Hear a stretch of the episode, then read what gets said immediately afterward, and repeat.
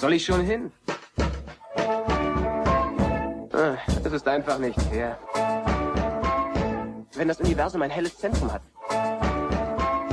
bist du auf diesem Planeten am weitesten davon weg. Blue Milk Blues. Herzlich willkommen zur 35. Folge von Deutschlands unwirksamsten Star Wars Podcast. Ich heiße Tobi. Ja, schön, dass ihr dabei seid. Ähm, schon wieder ein Monat rum, wieder eine neue Folge. Äh, ich weiß gar nicht, wo die ganze Zeit hin ist. Ähm, ich habe vor noch mal den Anfang von der Norris Forscon Folge angehört und konnte mich überhaupt nicht mehr dran erinnern, das jemals aufgenommen zu haben. Ähm, mir mir ging es nach der Forscon eh so. Ich glaube, ich habe es in der letzten Folge auch schon gesagt. Ähm, äh, ich war irgendwie danach dann, nachdem die Folge rauskam, echt total ausgelaugt. Äh, vielleicht war das so der der Entzug nach dem Zuckerhai, keine Ahnung.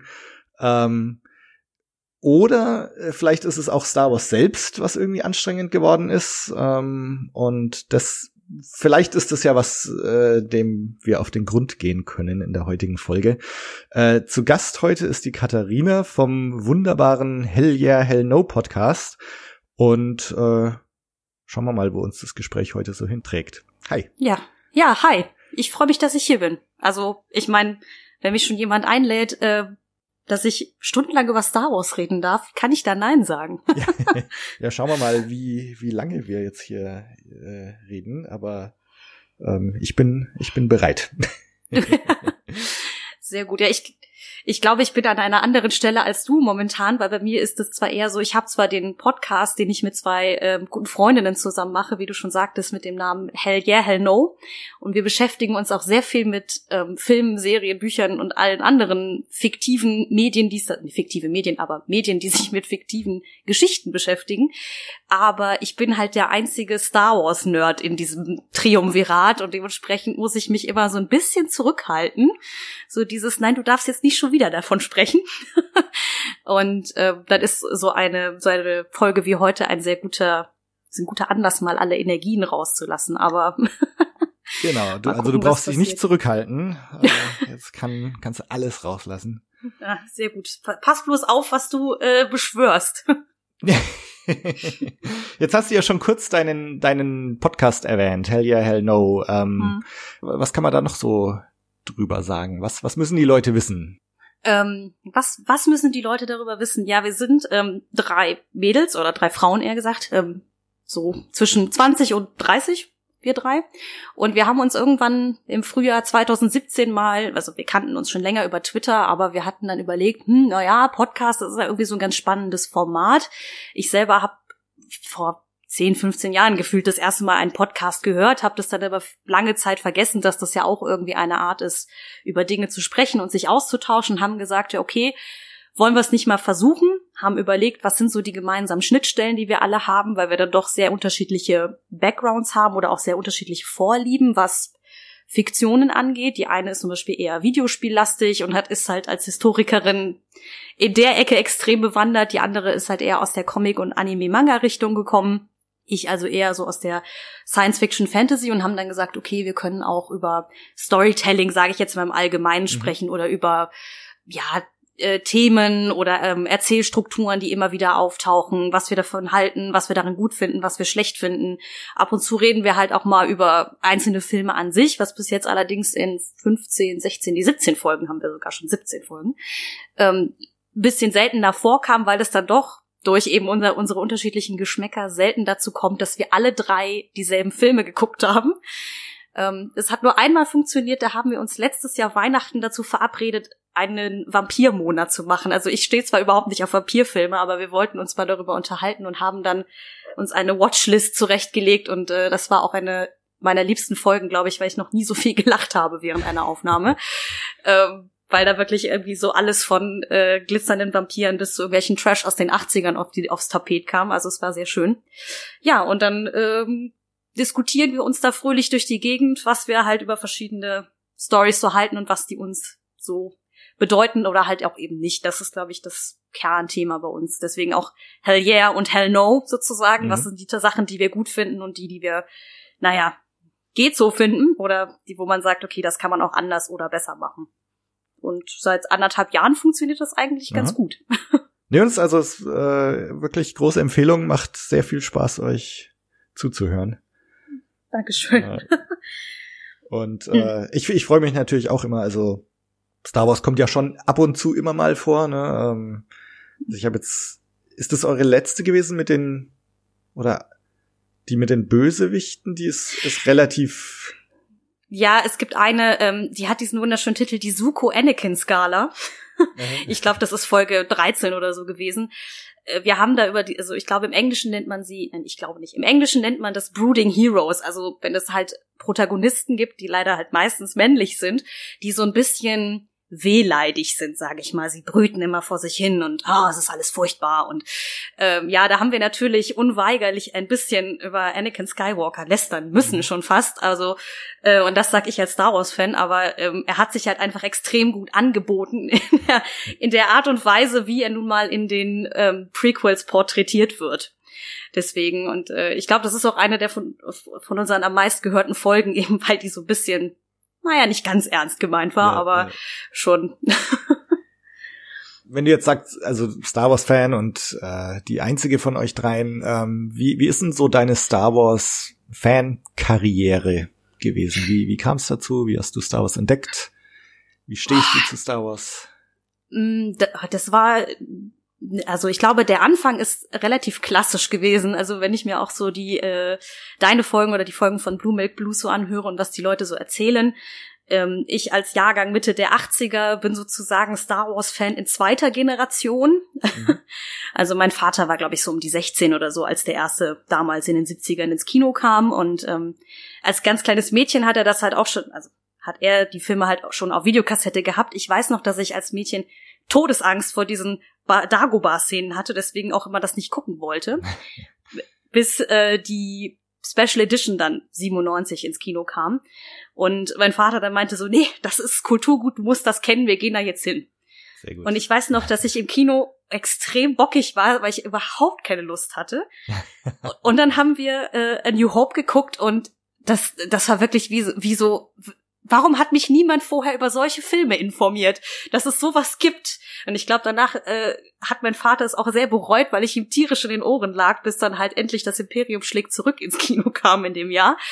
Ähm, also das war wirklich quasi von vorher, ah, ich will eigentlich gar nicht zu komplett sofortiger Liebe quasi. Also ich war total drin. Aha. Das Einzige, was ich in dem Jahr wirklich schlimm fand, ich war damals noch elf und damit ein Jahr zu jung, um äh, Rückkehr der Jedi-Ritter im Kino zu gucken. Damals, als man noch mit Eltern ins Kino gehen musste und einem Kinderausweis oder was man da so hatte. Ja. Oh, das, äh, das bereue ich auch bis heute, dass ich das nicht geschafft habe.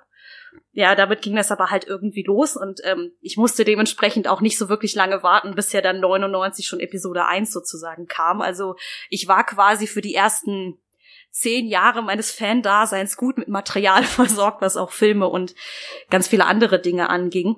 Weil es ja auch äh, irgendwie Ende der 90er schon wahnsinnig viele Bücher, Comics und Ja, ja. Videospiele und alles gab, woraus man so schöpfen konnte.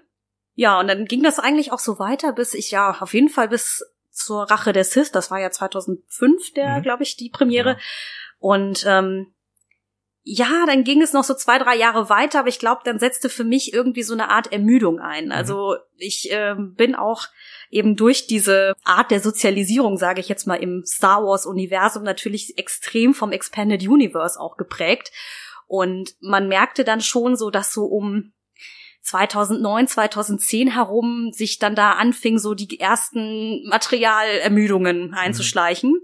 Also ich persönlich war halt immer ein großer Fan der Romane auf jeden Fall, weniger von den Comics, aber naja, ähm, wenn man sich so die ganzen Romane anschaut, die dann halt sozusagen im Expanded Universe nach Rückkehr der Jedi-Ritter erschienen sind, weil ich auch trotz der Prequels, obwohl ich da total im Zielgruppenalter war, irgendwie immer ein Fan von den großen Dreien, also von Luke, Leia und Han gewesen bin.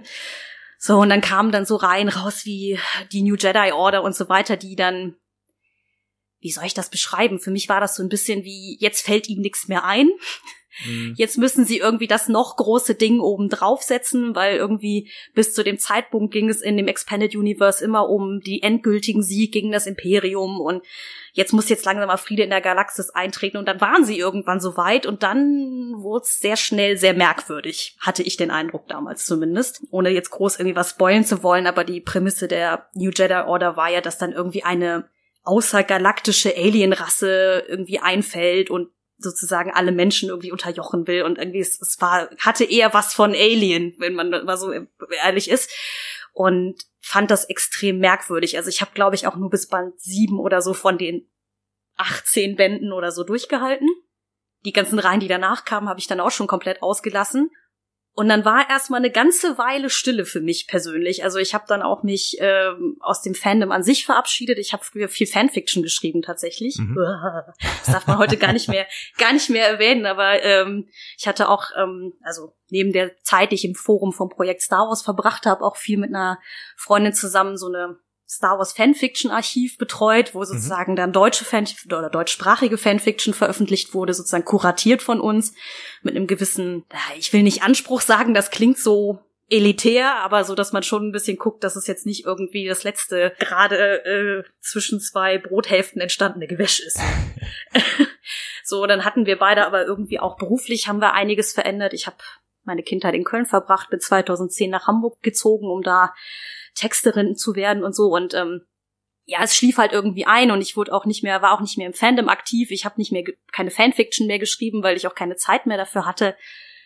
Bis dann natürlich, äh, wie wahrscheinlich für viele, diese Nachricht von Disneys Kauf von Lucasfilm kam und dann man ja wusste, geil, da kommt jetzt mal wieder was. Ja.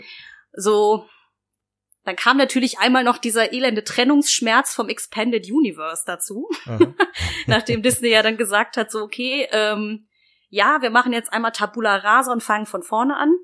Natürlich habe ich am Anfang gedacht, so, ach nee, ich, ich kann das nicht, ich will das nicht.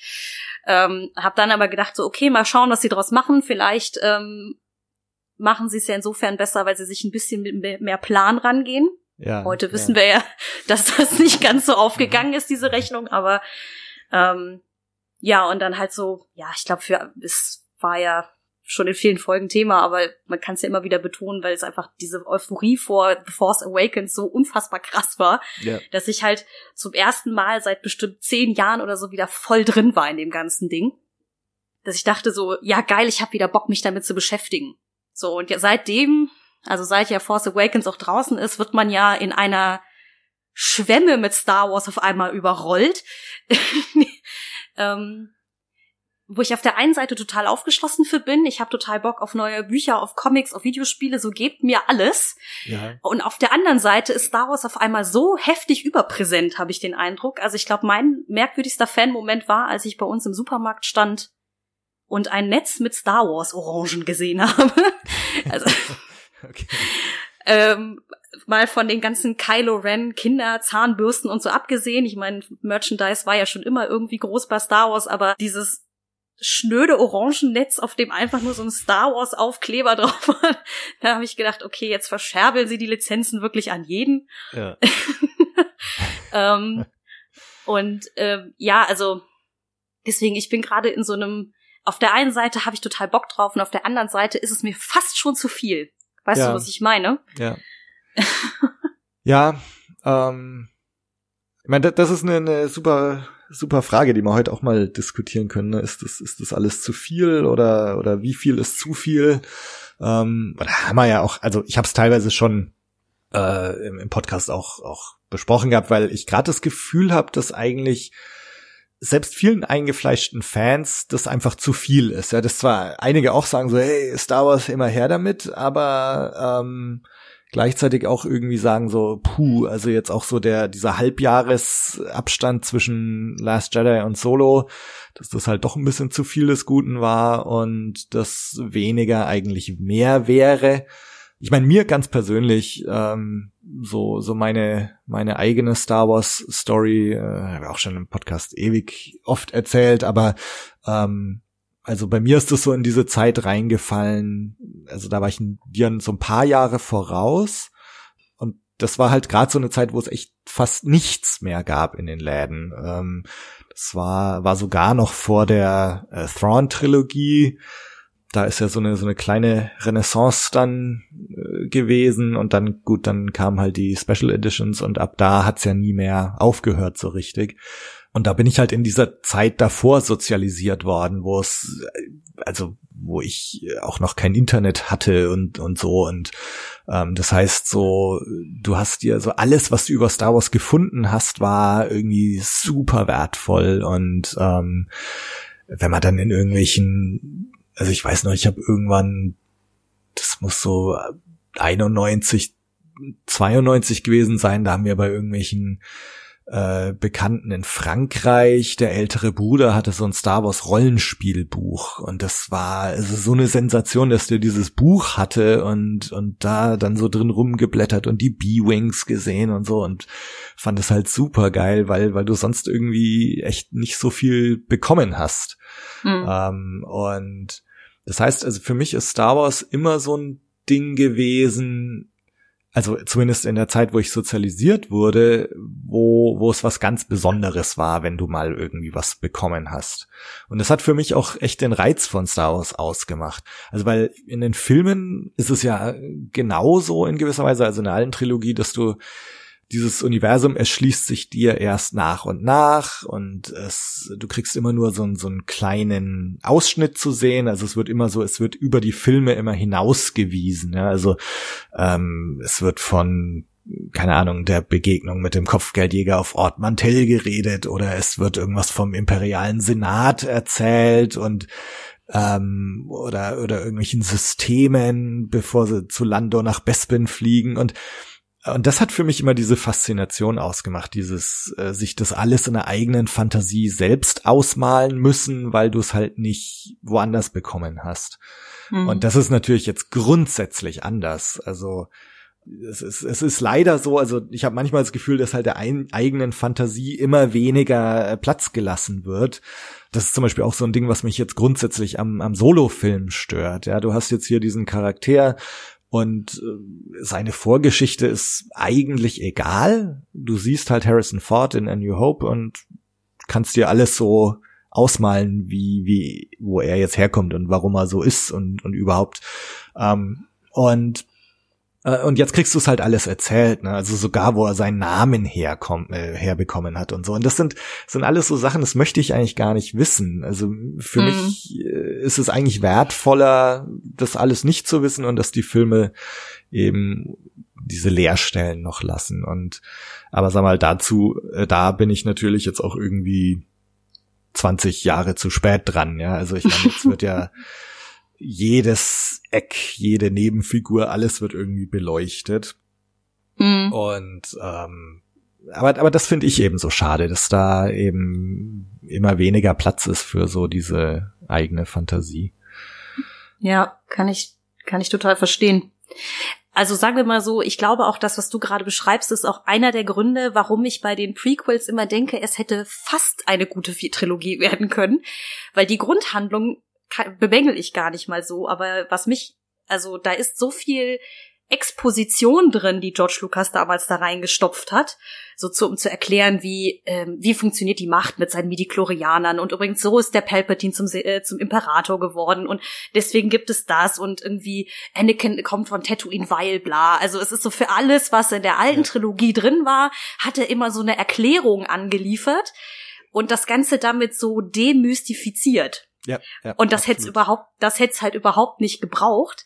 Was du jetzt natürlich mit Solo beschreibst, äh, ist natürlich, ich weiß gar nicht, ob das so ein Ding auch der Neuzeit ist, einfach, wenn ich mir vorstelle, dass damals auch 99 vor Episode 1, da ist ein Klassenkamerad von mir in den Sommerferien mit seinen Eltern in die USA geflogen und hat den Trailer für Episode 1 im Kino, äh, nicht im Kino, im Flieger, im Bord, hier im Bord-TV gesehen Aha. und war damit den gesamten Herbst über, bis dieser Film rauskam, der coolste Typ der gesamten Schule. Also so schwierig war das ja damals, an einen Trailer ranzukommen. Ja. So, da gab's halt eben kein, oh, ich guck den mir mal eben auf YouTube an, sondern auch da war das ja schon noch so ein, boah, krass, ich habe gehört, da gibt es irgendwie sowas. Oh, ja, wo kann man da bloß drankommen und so.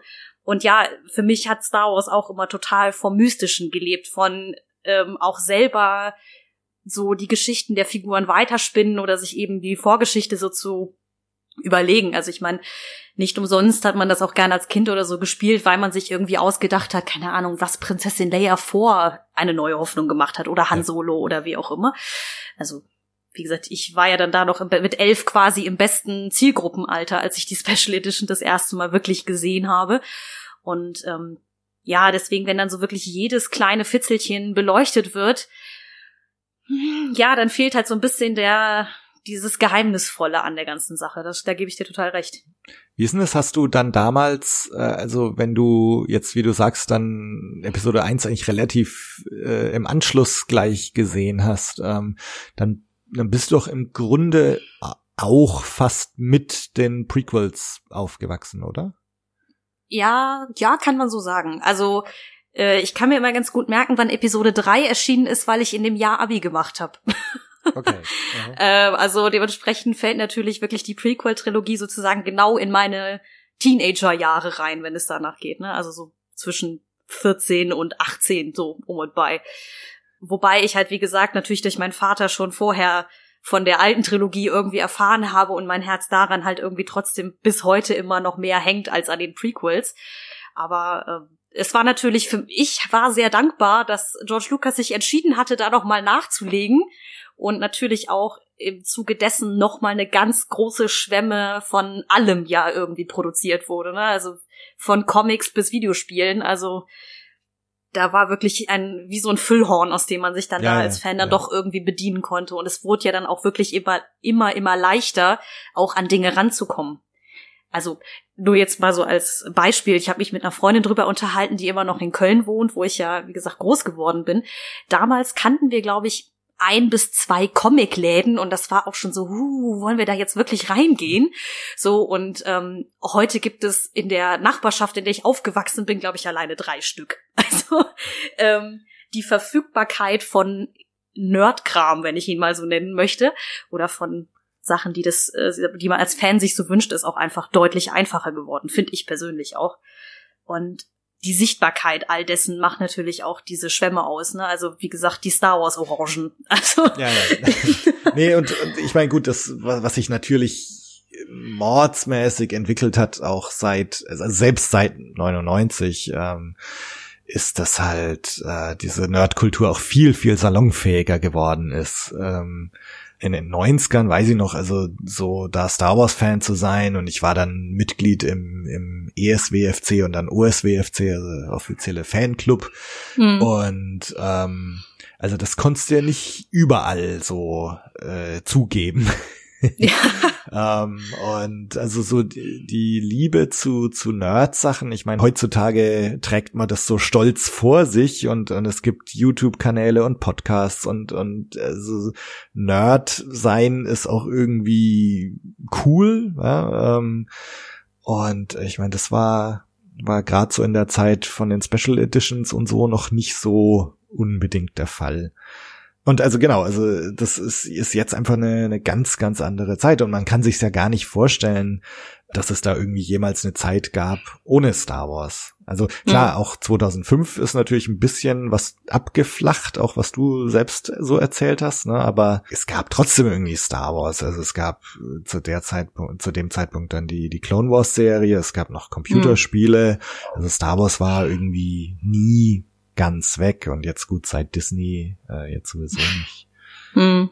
Ähm, hast du damals denn die hast war das für dich damals alles eins oder hast du schon irgendwie einen Unterschied gemacht zwischen äh, Originaltrilogie und Prequels? Was wie würdest du Unterschied definieren in der also in der Wahrnehmung oder in der Wertigkeit oder Ja, sowohl als auch. Ich glaube früher nicht so, ich glaube, mhm. da musste erst ein bisschen Zeit vergehen, bis ich dann dachte so, naja, so richtig gute Filme waren die Prequels irgendwie nicht. Ähm, also ich würde schon sagen, dass ich als Jugendliche deutlich also weniger reflektiert über überhaupt über Medien nachgedacht habe, mhm. als ich das heute tun würde. Dementsprechend war erstmal, ähm, ich glaube, ich habe Episode 1 zwölfmal im Kino gesehen oder so. Also, ähm, dementsprechend, das war einfach nur, ja, geil, geil, geil, immer mehr davon und dann erst so bestimmt fünf Jahre später, als ich, wie gesagt, mich auch angefangen hatte, aus der ganzen Sache so ein bisschen zurückzuziehen, weil ich mich auch so übersatt gefühlt habe Mhm. und auch einfach mal was anderes machen und sehen wollte, dachte ich so, ach, naja, so richtig gut sind die Filme nicht. Ich meine, die man kann bestimmt auch an der alten Trilogie noch irgendwie tausend Dinge finden, die da nicht so gut sind. Also, aber irgendwie Ja, ja. waren die trotz allem in sich für mich eine gefühlt rundere Sache, als die Prequels es waren. Deswegen ähm, würde ich eher sagen, ich mache dann Unterschied in der ähm, ja in der in der Art, wie die Filme so erzählt werden. Aber für mich ist das doch irgendwie alles eins. Was ein bisschen abgeschlagen ist bei mir, ist tatsächlich die Clone Wars Serie, die ähm, ich tatsächlich erst letztes Jahr zum ersten Mal gesehen habe. Ja, äh, da soll ich Ähm. gar nicht erwähnen, äh, dass ich äh, zu größten Teilen immer noch nicht gesehen habe. das darf ich eigentlich gar nicht so öffentlich zugeben, aber ja. äh, ja. Ja, das, ich glaube, das lag aber da eher nicht daran, dass es eine Animationsserie ist, sondern weil mich das Thema der Klonkriege nicht so wahnsinnig Mhm. gepackt hat. Also das war so, ja, und wieder tausend Lichtschwerter, die in einer komplizierten Choreografie durch die Luft wirbeln. Ähm, und dann irgendwie, ich konnte mich am Anfang auch mit dem Charakter von Ashoka oder Soka, wie sie heißt, äh, also Anakins Padawan irgendwie nicht anfreunden, weil ich dachte so, hä, wieso gibt's dann den ganzen Hassel mit ihm und dem Jedi-Rat in Episode 3 und hä, und wie passt das überhaupt alles zusammen? Und deswegen war es ganz gut, dass ich mir Zeit genommen habe, bevor ich die Serie mal dann später gesehen habe in einem Streifen, dann kann man das nochmal so als etwas Eigenständiges wahrnehmen. Aber so richtig, ich habe auch Rebels bis jetzt nicht gesehen. Das weiß nicht, irgendwas an diesen Serien packt mich irgendwie nicht. Ja. Ich habe neulich mal so drüber nachgedacht, warum das, warum es mir eigentlich auch so geht. Und ähm, also ich glaube, bei mir ist es zum einen, dass äh, Star Wars für mich einfach die Filme sind, so als an allererster Stelle und und auch die Filme, wie wie ich damals so äh, wahrgenommen habe, ähm, dass das immer so eine relativ ernste Angelegenheit war. Also ich, ich, ich weiß noch so als Kind, ähm, A New Hope und Empire Strikes Back kamen mir total erwachsen vor. So, Hm. wenn man sie jetzt anschaut, klar gibt's da auch so goofy Momente, ja, also die Jawas äh, oder hier auch die Myn der Mynok da in und die Weltraumschnecke in Empire Strikes Back. Jetzt Rückkehr der Jedi-Ritter ist eh relativ Muppet Show und goofy und so. ähm, aber, aber insgesamt war für mich das immer eine sehr erwachsene Angelegenheit und ähm, selbst wenn jetzt Clone Wars sagen ja mal alle, naja, ja, es gibt auch richtig düstere Folgen und ernst und, und dramatisch und so, aber es ist halt letztendlich, ja, es ist halt eine Cartoon-Serie und, und für mich trifft es irgendwie nicht so den Ton zum einen, den ich eigentlich mit den Filmen verbinde. Ich meine, dass jetzt Episode eins und zwei vor allem, äh, also eins und zwei die beiden, dass die halt auch sehr, sehr goofy sind. Äh, auch da lag halt für mich schon so ein, so ein Ding drin, was ich vom an, von Anfang an auch nicht so ganz vereinbaren konnte mit meinem Bild von Star Wars. Dass das inzwischen einfach halt auch Star Wars ist und für ganz, ganz viele Fans Star Wars schon immer so war. Also die, die sind halt mit Episode 1, 2, 3 aufgewachsen oder, oder mit den Clone Wars. Und für die ist Star Wars dann halt auch vielleicht eine kindlichere Sache, als, als es für mich damals mit A New Hope und Empire Strikes Back war. Ähm, Mhm. das ist halt, das ist so ein Thema, auf das ich auch immer wieder zurückkomme im Podcast, dass halt die inzwischen, du kannst einfach nicht mehr definieren, was Star Wars ist. Das sind jetzt ganz, ganz individuelle Sachen, so die, die, deswegen frage ich meine Gäste eben auch oft so Ja. nach ihrer Star Wars Sozialisierung. Und ähm, wenn Leute sagen, äh, für mich ist Episode 1, 2, 3 ist kein Star Wars, naja, okay, das ist ja vollkommen legitim, dass das für manche Leute nicht Star Wars ist. Es lässt sich aber halt auch nicht abstreiten, dass es halt inzwischen doch auch Star Wars ist und Rebels ist Star Wars und Clone Wars ist Star Wars und das wird auch nicht mehr weggehen. Mhm. Und Ja. also das ist so das eine. Und das andere ist, ähm, da muss ich jetzt auch noch mal kurz ein bisschen weiter ausholen.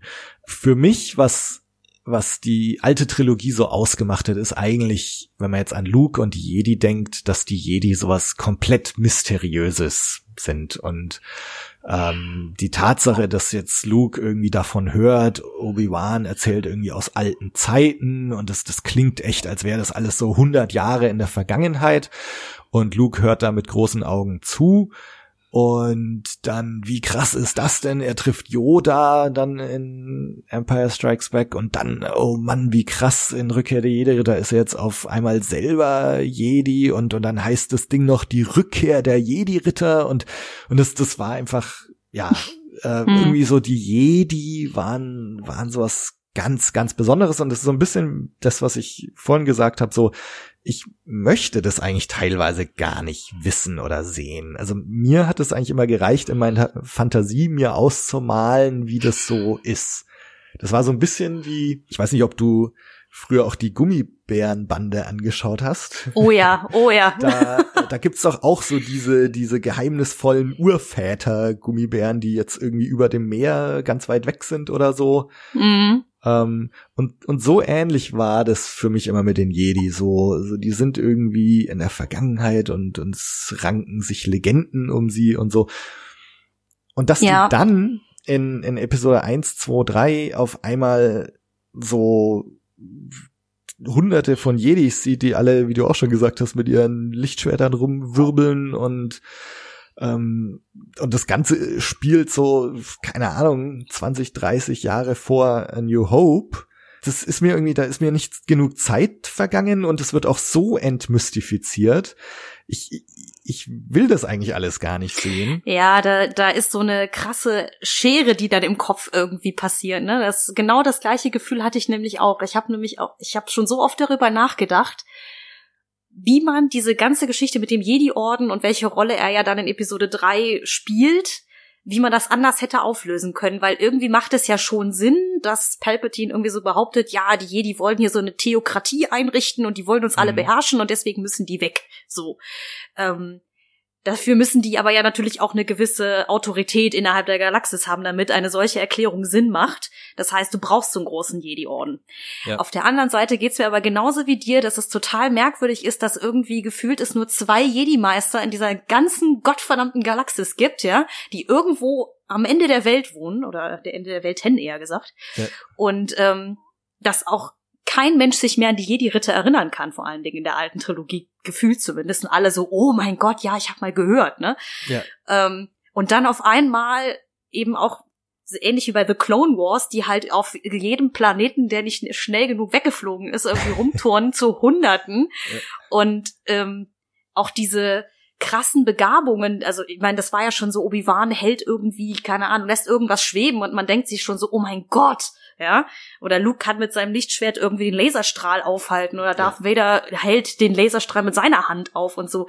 Das sind ja eigentlich, und wenn man dann die erste, also die Episode 1 bis 3 guckt, sind das halt total die Billo-Tricks eigentlich ja, ja. verglichen. Das ist so, okay, was ist in der Zwischenzeit passiert, was ich nicht verstehe, dass das so degeneriert wurde. Aber äh, ja, deswegen, das stimmt schon. Aber es ist halt nun mal einfach die Geschichte ist halt so erzählt worden. Ich wüsste auch nicht, wie man es, wie gesagt, so wie die eins bis drei gebaut sind, ja. wie man das anders auflösen könnte. Also. Ja. Ich glaube, das Problem hat sich so ein bisschen schon 1980, 81 ergeben mit, mit äh, Imperium schlägt zurück, weil du hast halt in A New Hope erzählt Obi-Wan halt diese Sache, ne, so eine Waffe aus zivilisierteren Tagen und so und äh, dein Vater war ein Jedi-Ritter, bevor er von Darth Vader verraten wurde und und so weiter und ähm, man stellt sich halt so diese alten zivilisierten Zeiten vor.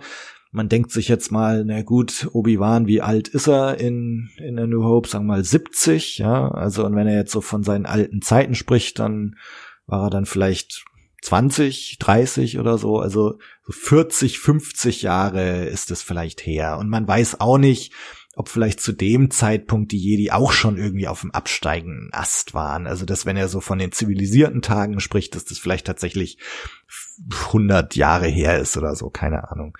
So, so hat, hab ich mir damals irgendwie ausgemalt. Ähm, und dann hast du halt auf einmal das Ding, ne, dass dann Darth Vader in Empire Strikes Back eröffnet der Luke dann so, ach übrigens, ich bin dein Vater.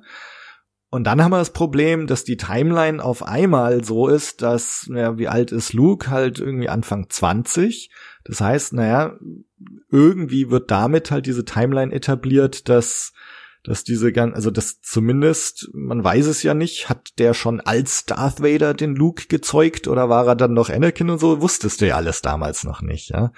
Also das heißt, wenn man mal davon ausgeht, Anakin Skywalker war Lukes Vater, dann weiß man, okay, Darth Vader ist also erst vor 20 Jahren entstanden und damit dann auch die Jedi eigentlich erst vor 20 Jahren ausgerottet und und da geht dann gleich dieses Timeline-Problem los, äh, dass wie, wie kommt es denn, dass irgendwas, was gerade mal 20 Jahre her ist, auf einmal erinnert sich keiner mehr dran. Also mhm. wir, wir feiern jetzt nächstes Jahr das 20-jährige Jubiläum von Episode 1. Mhm. Also, 20 Jahre, das, da, da vergisst du nicht einfach mal so das, das Zeug. Und, und also das heißt, dieses Problem ging, ging eigentlich mit, mit dieser Aussage, ich bin dein Vater, äh, los. Und ähm, also wenn, wenn ich Episode 1 und so jetzt nochmal machen würde. Ich, ich würde es, glaube ich, irgendwie so erzählen, dass es, äh, dass es zu dem Zeitpunkt das Imperium schon gibt. Dass also Palpatine tatsächlich irgendwie 100 Jahre alt ist oder sowas und, und wir in so eine Zeit reinkommen, wo, wo das Imperium schon existiert. Wir wissen vielleicht nicht genau wie lange und ähm, und Obi-Wan gehört so zu den letzten Jedi, die sich da vielleicht noch dagegen stellen, aber eben auch schon auf dem absteigenden Ast. Und dann trifft er Anakin und sie freunden sich an, kämpfen vielleicht in den Clone Wars zusammen, die dann vielleicht auch schon irgendwie mit dem Imperium zu tun haben. Ähm, und, und dann wird Anakin zu Darth Vader und macht den Sack zu. Also dann geht's den ganzen letzten Jedi. Sind eh schon nicht mehr viel, aber jetzt mit Darth Vader, dann geht's ihnen richtig ankragen. Und gut, wie die Sache dann mit Luke äh, so funktioniert, keine Ahnung. Mhm. Ähm, also vielleicht ist er dann schon Darth Vader und, und kreiert Luke irgendwie und dann Obi-Wan schleicht sich hin und, und nimmt Luke und Leia mit oder so, keine Ahnung. Also, und dann ist für mich auch das Imperium eben nicht nur so ein, so ein Ding, was es halt mal gerade 20 Jahre lang gab, äh, sondern irgendwie so ein, so ein richtig krasses, längerfristiges Problem irgendwie und, mhm. und dann, das macht dann irgendwie so den Fall des Imperiums, finde ich, noch größer und besonderer. Das macht dann auch die Tatsache, dass dann Luke halt zum Jedi wird irgendwie besonderer. Und du hättest auch ja, du hättest dann eben auch dieses ganze Ding, dass, dass du so ein Kind Anakin einführst, äh, hätte hätt man eventuell auch äh, vermeiden können, dass du halt Obi-Wan als 30-Jährigen und Anakin als 20-Jährigen hast oder so am Anfang. Ja, ach ja, diese ganze Nummer mit dem, mit dem Auserwählten ist sowieso so, oh, Kopfzerbrechen, ey. Aber gut, also ich meine so, äh, das, das hilft ja alles nichts. Ja? Das, das yeah. ist jetzt tatsächlich Fanfiction. So, wie hätte ich es äh, bevorzugt? Hilft ja, ja alles nichts. Ja? Es, es ist halt so, äh, wie es ist. Und äh, ich meine, ich, ich möchte ja auch auch den Leuten das gar nicht wegnehmen, denen halt äh, Episode 1, 2, 3 und Clone Wars und so viel bedeuten. Ähm, dass ich da jetzt hier irgendwie sage, ich wüsste, wie man es wie man's besser macht oder so. Nee, aber hm. so, so, so ähnlich hätte ich es mir halt ausgemalt in meiner hm. Fantasie, bevor es Episode 1, 2, 3 gab. Ja, ich weiß gar nicht, kennst du zufällig diese Graphic Novel von, ich glaube, es ist J.W. Rinsler, der halt das Ursprungsskript ja, von ja. Star Wars ja mal als Graphic Novel umgesetzt hat. Und ich glaube, also mal abgesehen davon, dass ja dann irgendwie Anakin und Luke irgendwie noch dieselbe Figur sind und Darth Vader ist nochmal ganz anders und Han Solo ist ein komisches Alien.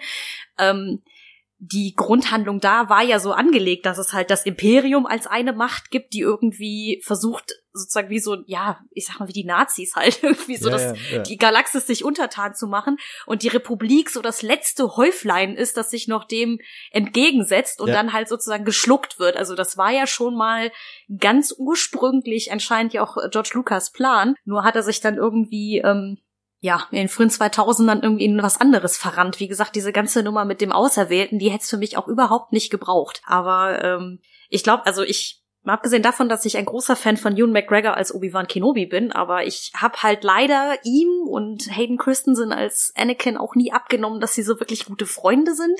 durch das Setting, in das sie halt eben reingepresst wurden. Weil, wie gesagt, diese allererste Szene, wenn die sich kennenlernen, wenn Anakin noch ein Kind ist, ist ja eigentlich eher so der ältere Bruder, der den kleinen Bruder eigentlich äh, am liebsten im Schrank einsperren möchte. Von der Dynamik zwischen den beiden her. Und ähm, ja, aber um auf deine Frage zurückzukommen, was ist denn jetzt eigentlich Star Wars? Ich glaube, das ist insofern ganz spannend, weil ich schon immer den Eindruck hatte, dass es halt so enorm vieles sein kann, weil ich meine, gut, ich kam halt auch zu einer Zeit sozusagen in diese ganze Fandom-Sache hinein, als es schon viel gab, aus dem man schöpfen konnte, aber es gab immer eine Ecke dieses Universums, die man sich aussuchen konnte, mit der man sich gerne befasst. Also ich weiß zum Beispiel, dass ich auch Freunde hatte, die ähm, sich sehr gerne mit der ganzen technischen Komponente von Star mhm. Wars beschäftigt haben, also mit ähm, Flug hier Modellen von B-Wings, X-Wings, dem Millennium Falcon, äh, keine Ahnung, die sich mit technischen Zeichnungen und all diesen Dingen ähm, beschäftigt haben. Was mich zum Beispiel nicht so wirklich gecatcht hat. Ich war halt, wie gesagt, eher bei den Romanen drin, weil das für mich sozusagen die Möglichkeit war, die Filme zu verlängern oder mhm. andere Abenteuer mit Figuren zu erleben, die ich ähm, auch die ich halt lieb gewonnen hatte, weil diese ganze technische Seite mich überhaupt nicht interessierte. Und das fand ich war schon immer ganz spannend. Und ähm, um jetzt auch mal auf die quasi neuen Disney-Filme zurück ja. äh, anzusprechen, äh, ich finde auch da ganz spannend, dass ich als alter, alte Fanin, als alter Fan, ähm, manchmal da so sitze und denke, okay, da sind sehr viele Aspekte drin, die mir so ein bisschen dieses Gefühl von der alten Trilogie geben. Da sind aber auch ganz viele Sachen drin, die für mich irgendwie so eine Schere im Kopf machen. Weil zum Beispiel, ja, das elendige The Last Jedi, wir müssen leider noch mal einmal drüber sprechen, aber ja, gerne. ähm, ich muss sagen, für mich war Luke immer die Schlüsselfigur in dieser ganzen Geschichte, der mich als Figur, wie er angelegt ist, total reingezogen hat damals in eine neue Hoffnung. Ich ja. meine, er ist ja auch so angelegt als wie Held, in den man sich, mit dem man sich identifiziert, in den man sich hineinprojizieren kann. Ja. Deswegen war er für mich eigentlich immer so das eine Bindeglied, dem ich so gefolgt bin in meinem Fansein, mhm. sage ich mhm. jetzt mal. Deswegen haben mich, glaube ich, auch alle Dinge, die in der Timeline nach Rückkehr der Jedi-Ritter spielten, mehr gefesselt als alles, was in anderen Zeitpunkten passierte, zu anderen Zeitpunkten passierte. Und äh, was sie jetzt mit ihm halt in dem letzten Film so gemacht haben, ja, da blutete mir an einiger Stelle so das Herz, wenn man sich denkt, so, okay, das ist so eine komplett andere Figur als die, die ich eigentlich kenne. Mhm. Aber irgendwie auch wieder nicht. Also, weil am Ende scheint ja sehr viel von ihm als alte Figur wieder durch und das fand ich halt super. Nur von der ganzen Grundhandlung her, dieses ganze Dilemma mit Ben Solo, was da aufgemacht wird und so weiter. Ich sag mal so, in der New Jedi Order und in den späteren Reihen hat man diesen Trick ja auch schon mal versucht. Damals, als der Sohn von Han und Leia noch Jason Solo hieß, mhm. ähm, der ja dann irgendwie Sith Lord irgendwas wird und also eigentlich die ganze Chose auch irgendwie auf ihre Art und Weise passierte. Und da dachte ich auch schon so, ach, ich weiß nicht, ich will das irgendwie nicht. Vielleicht müssen wir die Skywalkers auch einfach mal ruhen lassen jetzt. Ähm, aber, was ich eigentlich sagen will, bevor ich mich hier um komplett über den Verstand rede, ist, was ich beobachte, ist, dass diese neuen Filme eine ganz neue Generation von Fans mobilisieren, sage ich jetzt mal, ne? Mhm. dass sie zu einer ganz neuen Art von Leuten sprechen und denen irgendwie was anbieten. Und das finde ich echt faszinierend. Also, die halt vorher vielleicht auch nie die alten Filme gesehen haben. Wie gesagt, Aurelia, die ja zu meinem Podcast-Trio dazugehört, ja. hat, glaube ich, letztes Jahr zum allerersten Mal alle Star Wars-Filme gesehen. Und sie ist jetzt auch schon Anfang 20 weil das einfach da nicht vorkam in ihrer Altersklasse oder keine Ahnung, kein Interesse da war. Und diese neuen Filme nochmal ganz andere junge Menschen ansprechen und in das Thema reinholen. Und ähm, ja, vielleicht ist das auch bei den Prequels so gewesen, dass einfach auch da die Jugend ihrer Zeit sozusagen dann in das Thema reingeholt wurde und deswegen alles irgendwie Star Wars ist und jeder sich seine Ecke sucht. Weißt du, was ja. ich meine? Ja, ja, auf jeden Fall. Das, also das ist auch mit das, was, was ich vorhin meinte. Ne? Du kannst eigentlich gar nicht mehr sagen, das ist Star Wars ähm, und, und mein Star Wars ist das richtige Star Wars und so, weil, genau, ich meine, es ist jetzt halt sogar so, ähm, die, die Fans der alten Trilogie sind halt irgendwann konfrontiert worden mit den Fans der Prequels, die halt mit den Prequels aufgewachsen sind und ja, die halt genauso Star Wars Fans sind, aber für die äh, die Prequels halt dazugehören, während die für einige alten Fans halt nicht dazu gehören. Und, und jetzt ist genauso, du hast jetzt Kids, die, die halt Force Awakens war, der Einstieg in die Star Wars Welt. Ähm, und äh, ich, ich habe mich neulich auch mal gefragt, wie das wohl so ist, wenn, wenn das so dein Einstieg in die Star Wars Mythologie ist. Ähm, ich meine, für mich, ich habe da auch wieder so ein gewisses Timeline-Problem, ja, dass man hier auch wieder ähm, keine Ahnung, äh, was jetzt die offizielle Timeline ist, 30 Jahre nach äh, Rückkehr der Jedi-Ritter oder so, ja. Mhm. Und schon wieder ist es so, auf einmal sind die Jedi nur noch Legenden und so und, äh, und also 30 Jahre später ist schon wieder alles in Vergessenheit geraten. Also ich bin mal gespannt, so ähm, ich habe äh, zwei Neffen, der eine ist fünf, der andere ist drei. Ähm, kennen sich schon total mit Star Wars aus, aber haben halt noch nichts gesehen und äh, da bin ich mal gespannt, wenn die dann irgendwann mal so weit sind und ihren ersten Star Wars Film anschauen, welchen sie dann zum Beispiel auch zum als als ersten anschauen, ja, fangen die dann von vorne an mit A New Hope oder äh, mit mit äh, Episode 1 oder steigen sie eben mit der Originaltrilogie ein oder oder keine Ahnung, also das das wird auch nochmal total interessant. Mhm. Ähm, was ich so ein bisschen schade finde an Force Awakens und Last Jedi ist jetzt, dass ähm, mir gibt diese neue Ära irgendwie nichts. Also dass äh, ich, ich bin da zu sehr auf so einer Meta-Ebene, ja, dass man halt sagt, okay, äh, wir sind jetzt 30 Jahre später, jetzt Disney, jetzt machen wir hier Episode 7 ähm, was, was sind die Fehler gewesen, die man gemacht hat mit Episode 1, 2, 3, äh, was können wir jetzt besser machen. Und es war ja von Anfang an ein Thema, auch bei Episode 7, dieses, äh, wir machen Practical Effects und dann ist auch noch der erste Satz in Episode 7, this will begin to make things right oder sowas, ja. Hm. Und ähm, und die Entscheidung war halt, okay, wir brauchen wieder so eine Art Imperium und wir brauchen wieder TIE Fighter und wir brauchen einen Bösewicht in der Maske. Und das ist, ja, keine Ahnung, das ist mir alles so, so hinkonstruiert und es, es flutscht irgendwie nicht so, so gut, wie das halt damals mit, mit Imperium und Rebellen flutschte.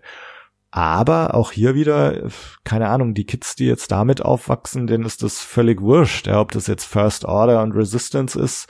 Das ist halt so. Ja, und jetzt gibt's dann noch die Resistance Fernsehserie. Also das heißt, diese, diese Tatsache, es gibt jetzt halt die Resistance.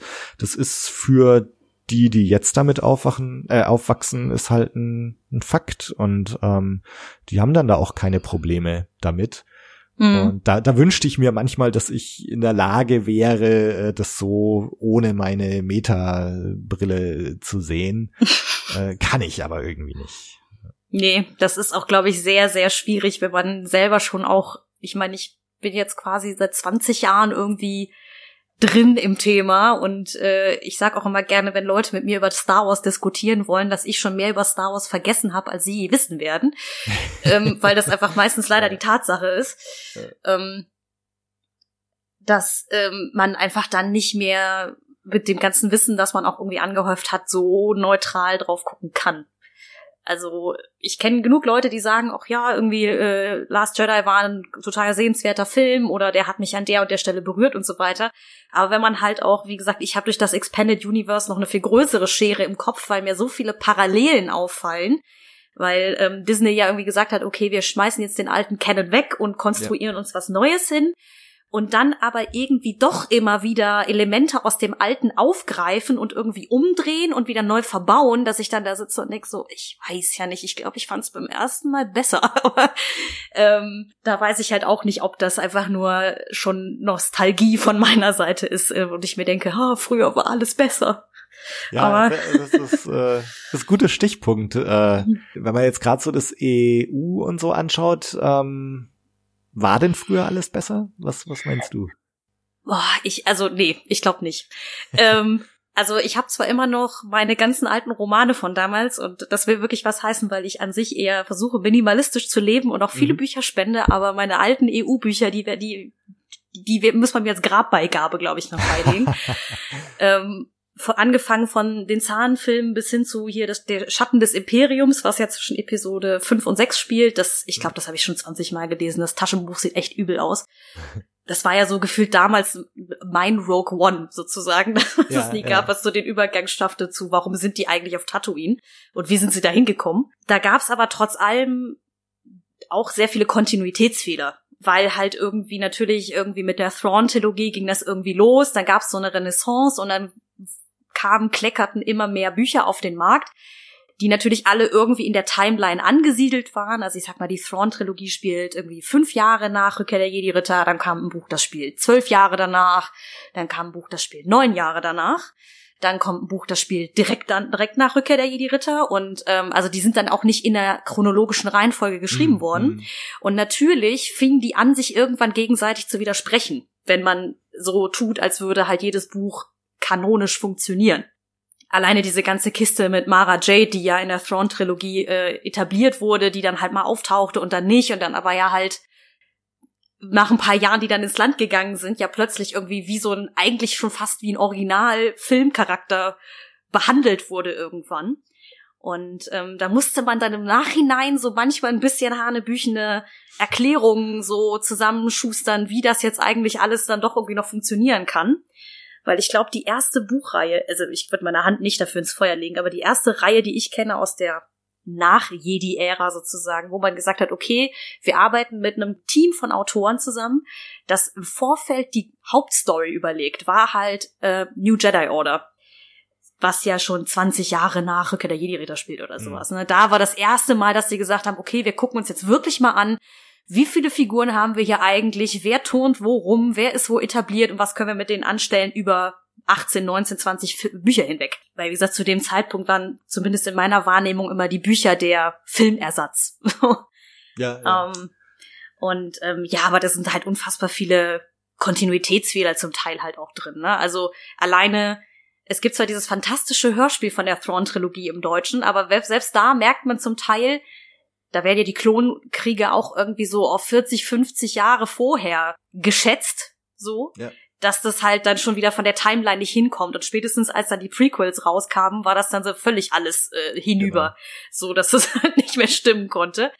Ähm, deswegen, da war schon nicht alles besser und da gab es bestimmt auch Buchreihen oder Comicreihen, die mittlerweile auch viele vergessen haben, weil sie einfach irrelevant waren. ja. Ähm, ah, man denkt natürlich nostalgisch daran, weil wie gesagt auch bei mir das natürlich einen Großteil der Jugend ausgemacht hat. Ja, Aber ähm, ich glaube, was Disney oder was man an den Disney-Filmen auch Disney-Produktionen eher merkt, ist, sie merken halt schon, dass sich manche von diesen Geschichten sozusagen, so wie sie im EU schon mal erzählt wurden, automatisch so ergeben müssten, damit sozusagen die Filme noch Sinn machen.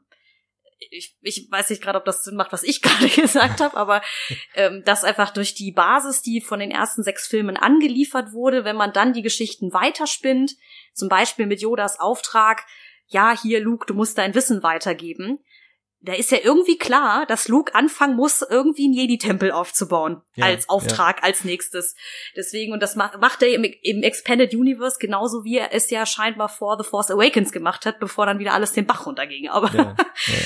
ähm, ja, Ja, auch dazu noch, ich meine jetzt äh, im, im Deutschen ist es halt, äh, ich habe es vorhin auch schon gesagt, so die die Rückkehr der Jedi-Ritter, ja, also bevor ich das damals gesehen habe und dann liest du die Rückkehr der Jedi-Ritter und dann denkst du echt so, wow, krass, jetzt kommen die alle zurück oder was oder ja, so und gut, dann, naja gut, äh, Luke läutet quasi die Rückkehr der Jedi-Ritter ein.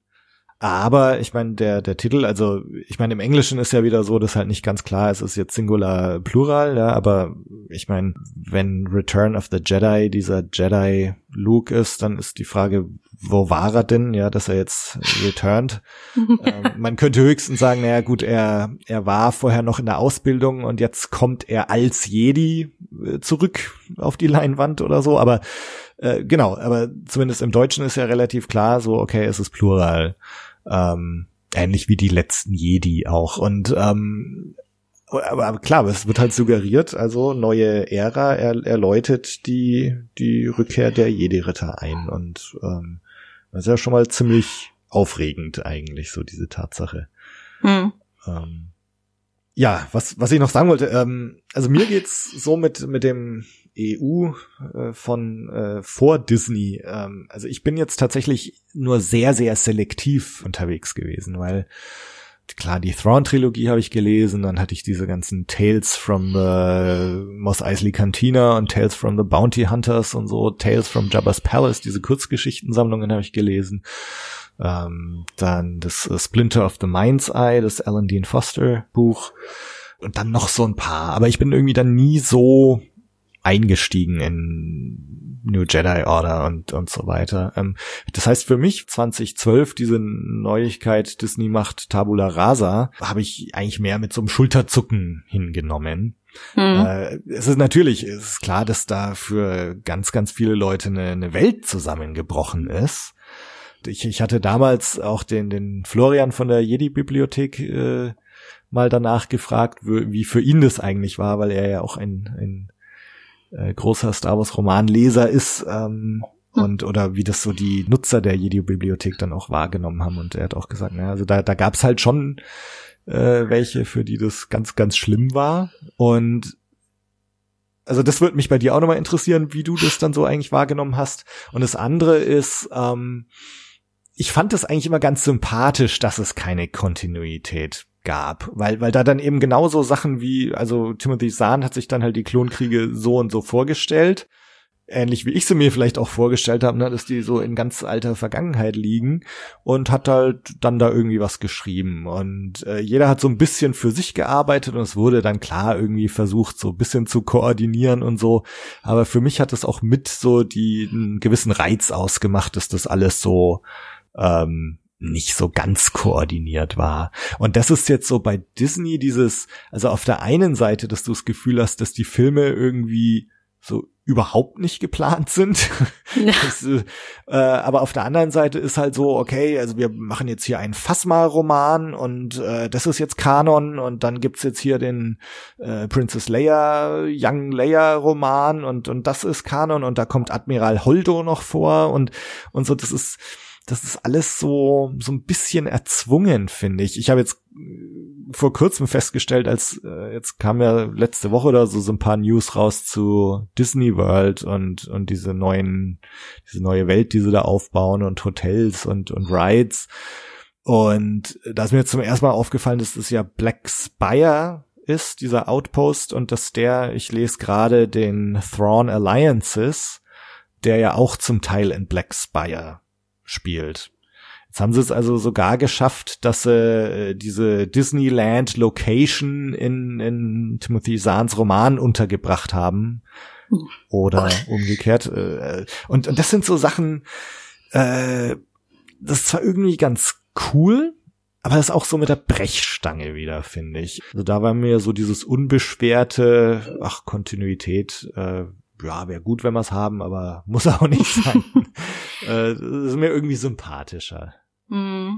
Ja, ich glaube, was diesen Eindruck, den du gerade geschildert hast, verstärkst, ist natürlich auch die Masse, die Disney einfach in den letzten drei bis vier Jahren an Medien ausge rausgefeuert hat. Das, das ist ja nicht mehr feierlich. Also alleine wie viele Romane dieses Jahr erschienen sind. Ja? Jetzt egal, ob man gerne diese Romane liest oder nicht, aber bei den beim EU war es ja immerhin so, das hat sich ja über 15 Jahre hin entwickelt und wir reden hier vielleicht von einer Handvoll Romanen, also von 50, sage ich jetzt mal um und bei, ja. Mhm. Äh, wobei da ja noch so rein wie die X-Wing-Reihe und sowas reinfallen, ne? Aber ich glaube, warum halt auch die die Thrawn-Trilogie so einen Impact hatte oder auch andere, die halt davor und danach spielten, ist, Timothy Zahn hatte die Freiheit, eine Geschichte mit Impact zu schreiben. Ne? Also er hat jetzt halt eben Thrawn genommen und nicht Darth Vader oder irgendeinen dunklen Jedi, was ich ja ganz sympathisch fand, dass es eben kein Machtnutzer mhm. war. Ähm, und konnte halt wirklich erzählen, das ist jetzt der neue Chef vom Imperium und der macht jetzt der Republik die Hölle heiß. Und dann mussten die auch wirklich mal um, wieder um was kämpfen, sozusagen. Und die Disney Produktionen abseits der Filme vor allen Dingen. Ja, da streut man dann, wie du schon gerade das mit Black Spire meintest, so es wird auch überall irgendwie der 5000. Teaser eingebaut, so ja. wie halt auch mit Darth Maul am Ende von Solo. Mhm. So nach mhm. dem Motto so, haha, hier ist übrigens euer Clone Wars Schrägstrich Rebels Teaser. Keine dieser Geschichten hat eine konsequente Auswirkung momentan noch. Also zum Beispiel, weil du gerade den Leia-Roman erwähnt hast, Princess of Alderaan. Ja. Ich mag den sehr gerne, weil er einfach Leia mal beleuchtet als Figur, weil die halt so ein bisschen, sag ich mal, unterversorgt war, was, was Geschichten anging. Es gab Romane über Han und über Lando und von Luke müssen wir gar nicht reden, aber Leia war immer so ein bisschen, ja, die läuft so mit. Ähm, und ähm, deswegen mochte ich den an sich ganz gerne. Aber ja, man weiß ja, worauf es hinausläuft. Bail Organa und seine Frau gründen irgendwie die Rebellion mit und sie mischt dann da auch noch mit rum. Und auch in den Comics, die jetzt so bei Panini auch zum Beispiel in Deutschland erscheinen, die halten sich ja wirklich konsequent irgendwo zwischen Episode 4 und 5 auf, so dieses und wieder suchen die Rebellen nach einem neuen Stützpunkt, der immer noch nicht hot ist weil man da irgendwie nicht vom Fleck darf, glaube ich. Also ich habe das Gefühl, sie dürfen noch nicht, weil halt die Trilogie mit Episode 9 noch nicht zu Ende erzählt ist. Ähm, aber irgendwie, ja, es kommt unfassbar viel Masse raus, die aber nichts sagt, oft. Oder halt so verpufft. Ja. Äh, ja. Das ist halt auch, also das ist, finde ich, so der große Vorteil von Fanfiction, ähm, weil da halt von vornherein klar ist so, das ist jetzt meine Interpretation so des Ganzen. Mhm. Und jeder, jeder erzählt so seine Geschichten, jeder fokussiert sich irgendwie auf seine Lieblingscharaktere, aber die Prämisse ist halt immer, es ist jetzt die Interpretation dieses einen Schreibers. Ähm, hat alles eigentlich keine Konsequenz, ähm, so, weil, weil es halt nicht kanonisch ist und du kannst irgendwelche Geschichten erzählen. Und das äh, fand ich früher, also hier äh, so vorhin ESWFC, OSWFC äh, erwähnt, also die ganzen Fanzines in den 80ern, 90ern waren ja auch, äh, bevor sie OSWFC jedenfalls offiziell geworden ist, waren ja auch voll von Fanfiction. Und ich fand das immer total faszinierend und, und schön. Da gab es halt mal irgendwelche Stories, die scheiße waren und so, aber dafür waren auch richtig coole dabei. Ähm, aber es war immer klar, Prämisse immer, es ist halt die Interpretation mhm. des Autoren und ähm, und jetzt, nachdem halt alles Kanon sein muss, das ist genau die Problematik, was du gesagt hast. Ne? Es werden dann oft so wenig äh, wichtige Sachen beleuchtet, beziehungsweise auch, um auf unser Thema von vorhin zurückzukommen, auf die Leerstellen. Es, es, es gibt halt langsam auch keine dunklen Flecken in der Galaxis mehr, ja, und weil jede Figur und jede Handlung und die Jahre zwischen den Filmen sind alle schon gefüllt mit Infos, äh, wo man im Grunde so eine ganz komplette Timeline schon erstellen kann. Ähm, das, das finde ich sehr schade, weil, wie gesagt, also für mich haben es gerade die Leerstellen irgendwie so besonders gemacht. Mhm. Und äh, also insofern bin ich auch sehr, sehr gespannt, was jetzt da halt noch so für Sachen kommen mit, ja, Ryan Johnson, falls denn doch seine Trilogie kommt, äh, oder hier die Benny of Wise, Game of Thrones äh, Filme, also sie reden ja immer gar nicht von der, oder haben immer gar nicht von der Trilogie geredet, sondern von Filmen. Ähm, also wenn das so in ganz anderen e Ähren, e Äras, was sagt man, spielt, äh. dann der Plural von Ära. Äras. Hm? Ja, ich glaube schon, es ist Äras, es ist traurig. Also, also ich, ich, ich verdiene mit dem Schreiben mein Geld und weiß mhm. nicht, was dieser Plural ist. Scheiße. ähm, ah. Aber ja, hm, ich ja, weiß, was du genau, meinst. also du weißt, was ich meine. Mhm. Und also ich glaube, da diese anderen Zeiträume äh, zu, zu beleuchten, wird Star Wars auch sehr gut tun. Mhm. Und also da, da habe ich große Hoffnung, dass das so ein bisschen wieder das Unbekannte zurückbringt. Und und für mich ist es halt so diese the Wild Space äh, und Unknown Regions und so, was sie jetzt noch da etabliert haben, äh, wo, wo Star Wars auch wieder so eine Art Star Trek Touch bekommt. Ich meine, du hast, du hast vorhin erwähnt, ne, die Invasion äh, einer außerirdischen Rasse und so. Das, das geht für mich immer alles zu sehr so in, in Star Trek Richtung und die Sache jetzt mit Wild Space und Unknown Regions und so, das sind so jetzt die, also mir kommt es immer vor, wie so Versuche, das jetzt das Universum doch wieder ein bisschen äh, aufregender zu machen, weil alles andere halt schon erzählt und beleuchtet ist. Ja, wobei die, die Unknown Regions gab es ja im Expanded Universe ja auch schon, ne? Also, aber ähm, Ja, ja, ja, ich sag mal so, im Expanded Universe waren die, ich, ich, ich Gott, ich zerstöre diesen Namen jedes Mal, wenn ich ihn sage, aber ich glaube, man spricht es Yusan Wong aus. Mhm, mhm, die, diese Alien-Rasse, die da irgendwie angerollt kommt. Die kommen ja auch aus diesen Unknown Regions in, im Expanded Universe. Das ist halt quasi die First Order nur als Aliens, wenn man mal ehrlich ist, weil ja auch irgendwie nur so etabliert wird, die Reste vom Imperium haben sich irgendwie da versteckt, haben irgendwie den Ultra-Fascho-Modus angeschmissen und kommen irgendwie wieder. Also ich habe irgendwann mal ein Essay darüber gelesen, tatsächlich, dass beim Imperium, da glaubst du sofort, dass das die Bösen sind, weil die ja irgendwie eine Ideologie haben. Bei der First Order weißt du nicht so richtig, was die wollen, ne? Ja. Also, weil die, das Imperium ja immerhin, selbst wenn man die Prequels betrachtet, so eine Revolution von innen war. Dieses so, hey, das hier funktioniert hier alles nicht, deswegen ziehen wir mal neue Seiten auf. Das ist eine, ein politischer Umschwung, den ich verstehen kann. Aber die First Order ist so ein bisschen von außen so draufgedrückt. So dieses, wir sind, haben eigentlich keine Macht, wir sind irgendwie wie so eine Miliz und wir terrorisieren euch jetzt alle. so kommen sie mir zumindest ja, vor. Ja. Aber, hm.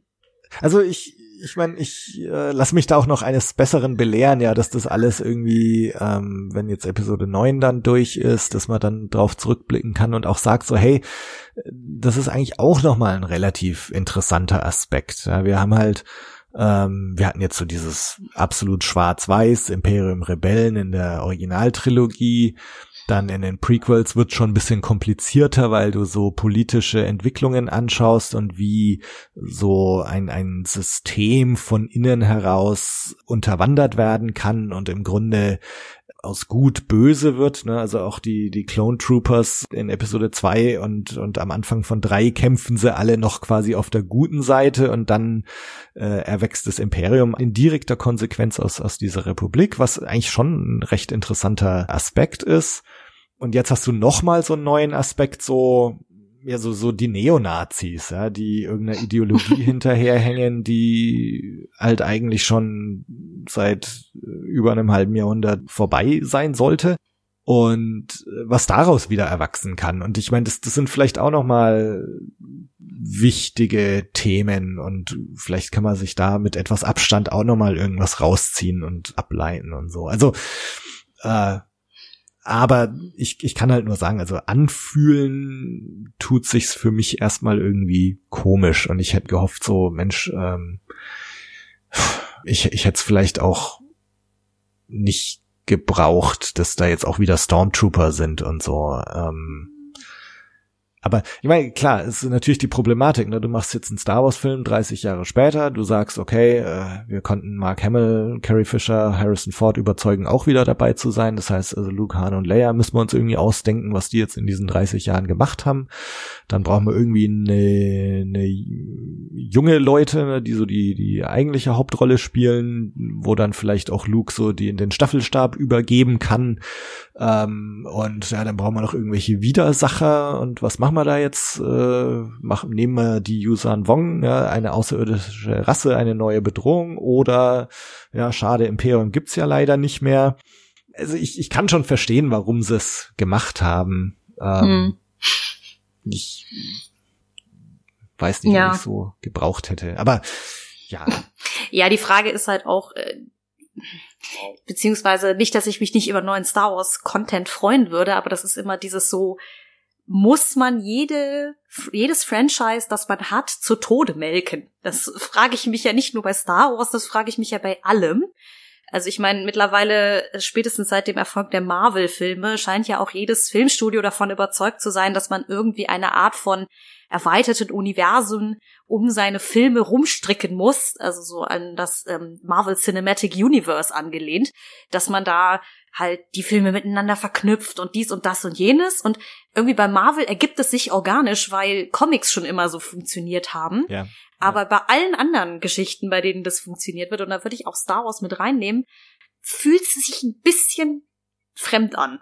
Genau, ich meine, bei Comics ist ja auch traditionell so, ja, dass, dass halt Kontinuität auch nur eine nebensächliche Rolle spielt. Ähm, du hast, hast verschiedene Zeichner, du hast verschiedene Storylines und wenn du mit irgendeiner Storyline am Ende bist, dann, dann geht's halt wieder von vorne los. Oder ich meine, wie viele jetzt zwar nicht Marvel, aber wie viele Batman-Stories gab's schon und, und, die sind halt in sich geschlossen und äh, dann gibt's halt mal einen gealteten Batman und so weiter und so fort. Aber halt, ja, Kontinuität, nö. Äh, also von vornherein irgendwie mhm. nicht. Und ähm, Gut, das macht jetzt das Marvel Cinematic Universe auch nicht. Ich meine, die haben schon im Grunde jetzt innerhalb ihrer Filme so eine komplette Timeline und, und chronologische Sache irgendwie etabliert. Aber letztendlich bei Marvel, oder gut, siehe, gut, Spider-Man ist jetzt auch nochmal was anderes, ne, aber auch äh, Spider-Man gab es jetzt halt auch in den letzten 20 Jahren auch äh, drei neu, neue Anläufe, ne, und mhm bei, bei Star Wars ist halt eben nicht so, dass du dir jetzt irgendwie einen neuen Anlauf machen kannst. Es muss halt alles in diese etablierte Chronologie und Timeline reinpassen, außer eben man sagt jetzt, okay, wir verlassen das jetzt einfach mal komplett und drehen irgendwas, was 4000 Jahre in der Vergangenheit oder 4000 Jahre in der Zukunft spielt. Und, und dann ist aber halt auch wieder die Frage, ähm, was ist jetzt dann Star Wars? Ja, ist Star Wars, also bisher war es halt immer irgendwie die Skywalker-Saga, ähm, beziehungsweise ähm, so die Geschichte des, des Imperiums und der Rebellion oder die Geschichte der Jedi und der Sith. Sind das die Elemente, die wir brauchen für Star Wars? Ähm, hm. Also ich, ich bin sehr gespannt, wie das dann auch interpretiert wird in, in der Ryan Johnson Trilogie. Ja. Also ich meine, irgendein Element Jedi, Sith oder so werden sie wahrscheinlich schon hm. übernehmen, denke ich mal. Ja, ja, ich äh, würde ich mich auch so anschließen. Ich meine, selbst damals äh, zu Zeiten, wo es noch äh, Knights of the Old Republic ja gab, diese beiden Computerspiele, das spielt ja 4000 Jahre vor dem Imperium und so weiter. Und selbst das hat einem ja irgendwie dieses Star Wars Feeling vermittelt, weil dann doch irgendwie ja, alles ja. so noch da war und ähm, man irgendwie in so eine Ära eingetaucht hat, ne, dieses die zivilisierteren Tage, da sind sie endlich. Ja, genau, genau. ähm, deswegen, ich hätte auch überhaupt kein Problem damit gehabt, wenn Nachfolgefilme viel weiter in der Zukunft oder viel weiter in der Vergangenheit gespielt hätten, ehrlich gesagt. Ähm, nur ich finde also ich weiß auch nicht, ja, mit Episode 9 wird das Ganze irgendwie zum Abschluss kommen. Ich bin leider nur langsam ein bisschen der Diskussionen, vor allen Dingen um halt äh, The Last Jedi müde geworden.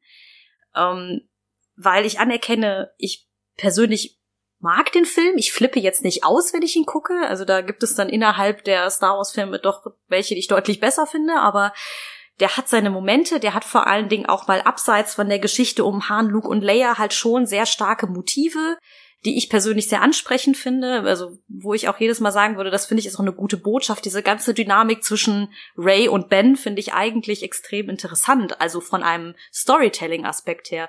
Dieses, was, was macht meine Herkunft mit mir? Was sagt sie über mich aus? Will ich dieses Erbe annehmen? Muss ich jemand sein oder muss ich aus einer besonderen Familie kommen, um jemand zu sein und so? Das hat alles schon extrem starke Botschaften, die, aber ich weiß gar nicht, ob man das in einem Star Wars Gewand hätte verpacken müssen. Das wäre, glaube ich, auch in einem anderen Science-Fiction-Setting, glaube ich, ein guter Film geworden.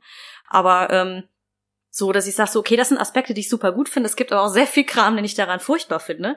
Und jeder darf diesen Film gerne finden, wie er will. Ich kenne genug Leute, die diesen Film grottenscheiße finden. Ich kann nur langsam nicht mehr drüber diskutieren, warum, wieso, weshalb. Weißt ja, du? Das, äh, das, also das ist bei mir ganz extrem auch eingetreten. Äh, ich meine, beim Podcast, ähm, klar, das war natürlich ein Riesenthema für mindestens vier Folgen oder so, aber ich fand's dann auch sehr anstrengend und ermüdend irgendwann. Und auch wenn man dann eben so online mitbekommen hat, ne, also irgendwelche Ryan Johnson Hate-Gruppen auf Facebook und dann irgendwelche Ryan Johnson Apologeten und, und irgendwie beide Seiten standen sich relativ unversöhnlich gegenüber und und dann auch hier Stichwort Toxic Fandom, ja, also was was da so ähm, also wie auch Star Wars dann so politisiert wurde. Ich, ich habe eine Zeit lang sogar auf Twitter mal so Screenshots gemacht von von irgendwelchen Leuten, die so auf der Apologetenseite Leute, die halt alles super fanden an dem Film und die Leute, die jetzt äh, den Film schlecht waren, dann automatisch als, keine Ahnung, alles Mögliche an den Kopf geschmissen haben. Also ihr, ihr findet Last Jedi schlecht, also seid ihr Rassisten, ihr seid äh, äh, schwulenfeindlich äh, und so weiter und so fort. Und ähm, äh, also da, da wurden, wurden auf einmal so auf, auf beiden Seiten irgendwie Argumente aufgefahren und, und auch äh, Sachen so geschrieben, wo ich mir, wo ich das, irgendwann ich konnte es dann einfach nicht mehr. Also ich habe dann sehr schnell auch aufgehört mit meinen Screenshots. das glaube ich. Ähm, und ja, und weil, weil man hatte, also ich hatte gleichzeitig selber eben auch noch zu kämpfen mit, mit meiner Einstellung zu diesem Film. Wie, wie finde ich den jetzt eigentlich? Finde ich den jetzt scheiße auch oder, oder finde ich ihn doch irgendwie ganz cool, weil er auf anarchische Weise so Erwartungen durchkreuzt? Ähm, ist das alles Star Wars, was wir da vor, äh, vorgesetzt bekommen? Also hätte Ryan Johnson diese Erwartungen nicht in einem anderen Film durchkreuzen können und so weiter. Ne? Und ähm, ja. ja. Und, mhm. und ich bin es tatsächlich auch ein bisschen leid, drüber zu diskutieren, solange jetzt Episode 9 noch nicht da ist. Mhm.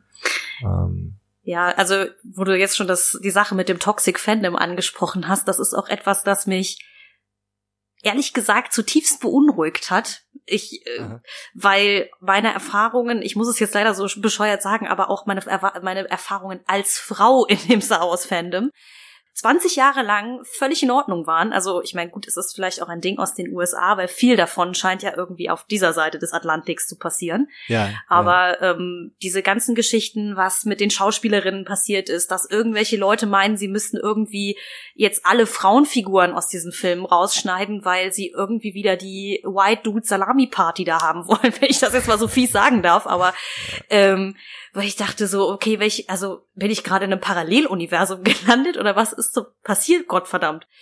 Also, zumal, wie gesagt, für mich ist es auch einfach nicht verständlich, weil ich mich als Mädchen ja auch in einen Luke reinversetzen konnte. Ja. Warum kann sich ein Junge nicht in eine Ray hineinversetzen? Beziehungsweise kann er, wird ihm, soll ihm nur anscheinend verboten werden oder so eine Geschichten. Also da waren wirklich auch zum Teil Videos dabei. Ich habe es mir die ersten zwei, drei Wochen nach dem, Rele nach dem Premiere von dem Film noch gegeben, aber danach dachte ich auch, ich kann nicht mehr. Weil es auch alles, wie du schon sagst, so hoch politisch war. Das war ja auch kein Diskutieren mehr. Das war ja wirklich gegenseitig mit Steinen schmeißen zum Teil. Ja.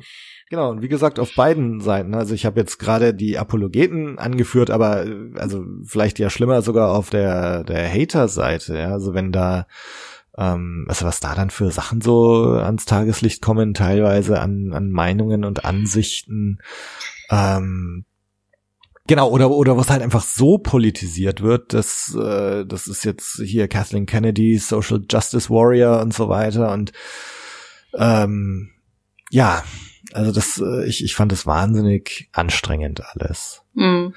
Ähm, glaubst du denn, glaubst du, es ist zu viel versucht worden. Also, dass man jetzt sagt, mit ähm, Rose, äh, ähm, man hat sich gedacht, okay, wir, wir müssen noch Asian American mal repräsentieren und, und noch eine Frau tut sicherlich auch keinen Abbruch.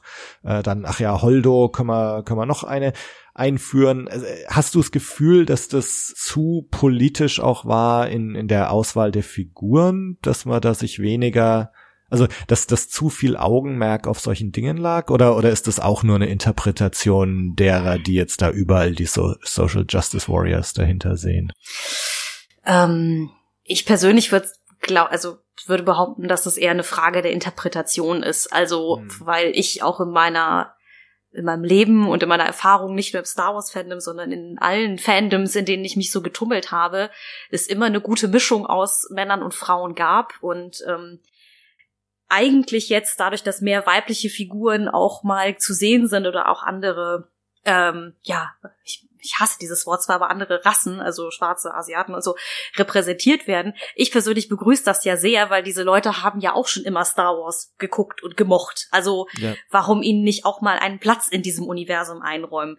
Also das Einzige, was mich wirklich schockiert hat, ist, wie das dann wieder andersrum ähm, von Konservativen instrumentalisiert wurde, dass man diese Entscheidung getroffen ja, ja, hat, eben ja. den Leuten diesen Platz auch zu gewähren. Also ich meine, ich glaube im Rahmen dieser ganzen Geschichte, wo Kelly Marie Trender von ähm, von Instagram verscheucht wurde im wahrsten Sinne des Wortes, äh, habe ich ein Posting darüber gelesen, dass also ja, dass diese Menschen sich als die Rebellen sehen, die jetzt gegen den äh, weltweiten Konzern Disney vorrücken und endlich wieder die Frauen aus ihren Machtpositionen drängen. Und sich deswegen für die Rebellenallianz halten. Und ich dann dachte, dieses, also ihr wisst aber schon, dass also das Imperium so angelegt war, dass es nur weiße Männer sind und Frauen diskriminiert wurden, oder? Also es gab zum Beispiel im Expanded Universe halt eine, eine imperiale Admirälin und das war da schon wow, ja. Also das hat für drei Bücher gereicht, dass die Frau aufgetreten ist. Ja. Ähm, so, dementsprechend war das so dieses, also für mich eine Geschichte, die dieses Thema Star Wars für mich total in sowas Perverses äh, umgekehrt hat. Und ich dachte, boy, hoffentlich muss ich so einem Menschen niemals persönlich begegnen.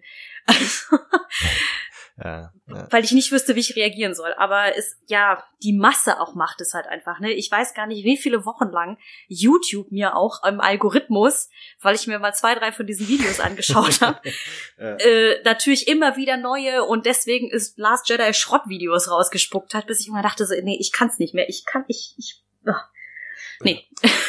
Ja, bei, bei mir aber auch mit, mit Facebook, ne, weil, weil ich halt viel, viel Star Wars mäßig unterwegs bin, äh, kriege ich auch immer irgendwelche Star Wars Gruppen vorgeschlagen. So, diese Gruppen könnten sie interessieren. Und da waren halt auch so diese ganzen, keine Ahnung, Fuck Ryan Johnson Gruppen und so. Und oh äh, ich habe dann halt am Anfang ab und zu mal so in, in die Gruppenbeschreibungen auch reingeschaut und ja, da kriegst du echt die Krise, wenn du, wenn du das anschaust. Hm. Ähm, und genau, und so diese Instrumentalisierung, die du auch erwähnt hast, von, von der Tatsache, dass der jetzt Holdo ist und dass es Calimary Tran in diesen Film geschafft hat und so und ähm, ja, also es geht da auch so eine so eine Unschuld verloren, ja, also dass man sagt, okay, da Calimary Tran, die Rose, die ist halt auf diesem Raumschiff, ja, und äh, und und Holdo ist halt auch da. Ja? Also ich habe früher immer gesagt, so was kann George Lucas dafür, dass die Ewoks auf Endor leben.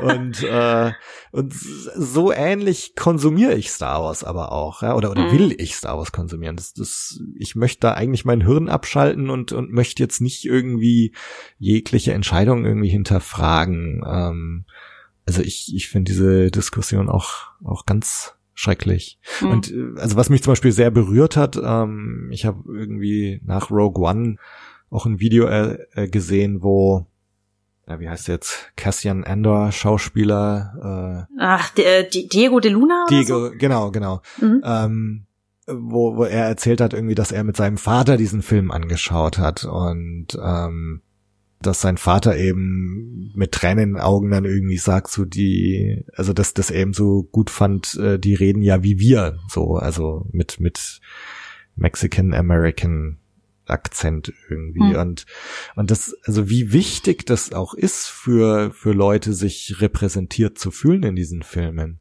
hm. ähm, und das, also das das fand ich eine, eine ganz ganz wichtige Botschaft da dieses ja. Luna Video es, es würde es würde ja auch einfach, ich sag mal, wenn man jetzt auf den Zweck der Rebellion zurückkommt, auch ähm, äh, nein, andersherum. Eigentlich ist das ja nur die logische Konsequenz dessen, wofür die Rebellen und auch der Widerstand kämpfen, nämlich für Freiheit für alle. Und wenn man dann aber sagen würde, nee, aber Freiheit nur für Weiße, so. Also, wir leben einfach auch nun mal in äh, sehr politischen Zeiten, auch wenn man das immer nicht so wahrhaben will. Aber äh, das setzt natürlich schon auch Zeichen und das setzt Zeichen für eine Einheit, die ich sehr schön finde und für mich eigentlich dieses Gefühl von Komfortzone, was für mich Star Wars immer ist. Das ist immer so, oh, krank. Ja, ich glaube, es wird mal wieder Zeit für für die alte Trilogie, ja, ja, ähm, genau. weil es weil es eben so was wunderbar Vertrautes und so weiter halt auch hat. Also wir deswegen ich ich habe mal so einen wunderschönen Tweet gelesen von wegen, wow, es, es ist völlig in Ordnung, dass in dieser Galaxis ein äh, überfetter Wurm ein Kriegs-, also ein Verbrecherkartell anführt, aber dass eine Frau ein Schiff befehligt und dann am besten noch irgendwie, keine Ahnung, eine Asiatin oder so. Nee, das geht zu weit.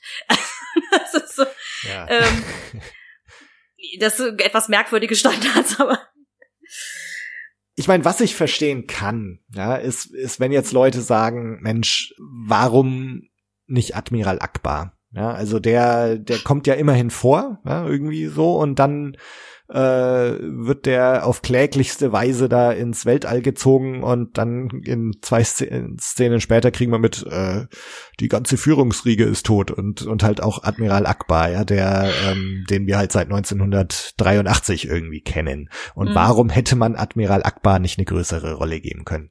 Ja, mhm.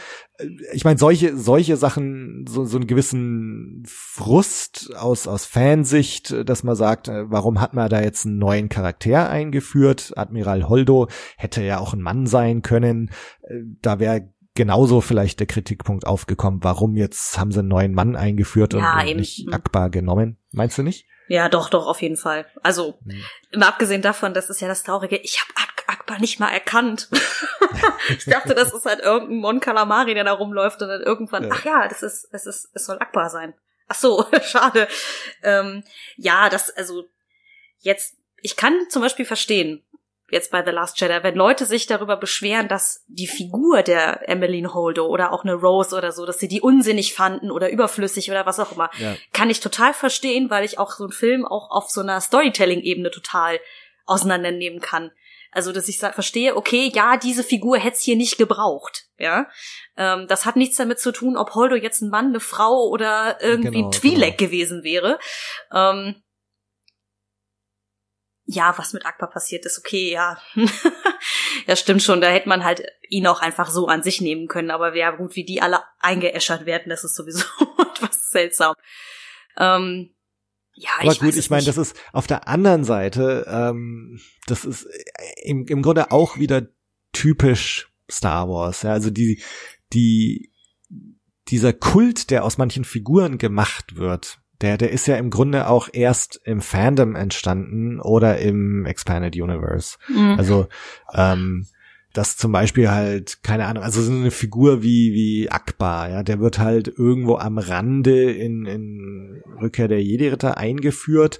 Davor haben wir von ihm noch nie was gehört gehabt, weil er halt für diesen Film eigentlich erst entwickelt wurde. Ähm, und klar, jetzt hast du dann irgendwie so Redcon, ja, dass du dann in irgendwelchen Comics und sonst wo die Akbar-Geschichte erzählt hast und, und man weiß jetzt vermutlich, wo Akbar gerade war während der Events von Imperium schlägt zurück.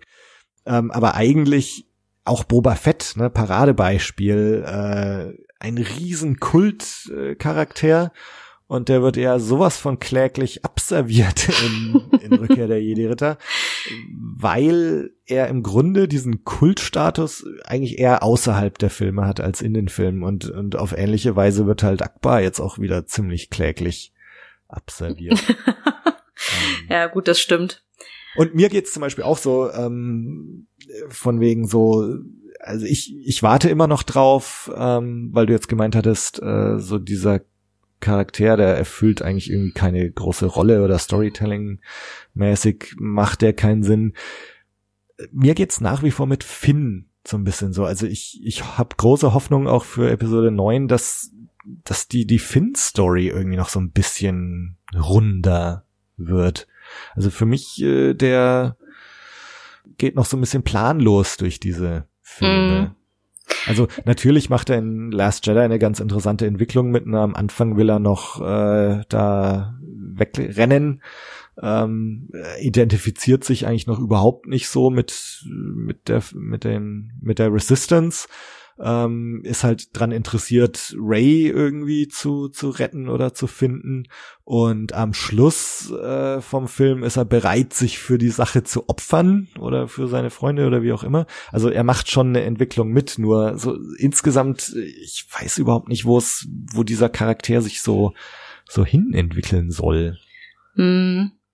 Ja, das, das nur nebenbei bemerkt. Ja, ja, gut, ich wollte gerade sagen, ich glaube, diese ganze Storyline mit ihm und Rose und der komischen, wir müssen den Meister-Code-Knacker finden, Geschichte, ja, das, das ist ja auch schon viel diskutiert, wie viel Sinn dieser Plot hatte. Also, ja, das stimmt schon. Er ist so, ich hatte sowieso bei einigen so das Gefühl irgendwie, also ich finde zum Beispiel auch Poe Dameron ist an sich eine sehr interessante Figur. Es gibt ja auch eine Comicreihe über ihn weil er halt so ein bisschen der äh, smarte Flieger ist, der so ein bisschen zu, eine ho zu hohe Meinung von sich selber hat und so.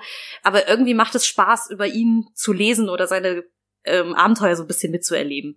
So mit seiner, er hat, in den Comics hat er halt so eine Staffel, die ja auch in der, in den Filmen nur so kurz angerissen wird, aber so, wo sich so ein bisschen wie früher bei den, bei der Rogue Squadron hieß die ja damals mit Wedge Antilles und so, auch so eine Dynamik ergibt, die halt irgendwie Spaß macht und so weiter. Und dann naja, wenn man mal ehrlich ist, ist dieses ganze, oh, ich meutere jetzt gegen den äh, Admiral Holdo und ja, es, es zerfällt halt alles sehr schnell. Also ich glaube, den häufigsten Vorwurf, den ich gehört habe, ist, man ist halt am Anfang des, nee, am Ende des Films da, wo man am Anfang schon war, nämlich immer noch auf der Flucht. Und ja, ähm, da, ähm, da, ich glaube, das ist auch etwas, das selbst egal, was man von dem Mittelteil hält, das einen so ein bisschen frustriert zurücklässt. Also es ja, am Ende, ja. am Ende hat man nichts Neues gewonnen, außer dass äh, Luke jetzt tot ist. Also. Ja.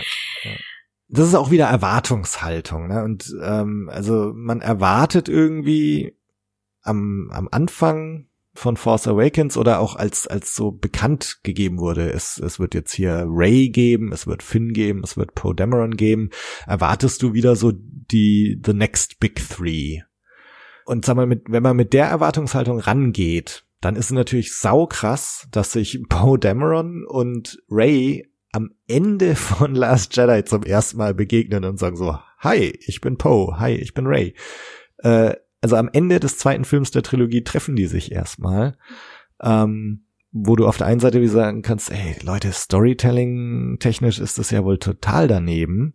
Mhm. Auf der anderen Seite ist das auch wieder so ein Ding, Erwartungserhaltung bewusst durchkreuzen und äh, warum sollte es jetzt Big Three geben? Also vielleicht äh, war das einfach nie der Fall, ja. Und meine, wir haben jetzt hier eh mit Kylo Ren eine komplett andere Dynamik.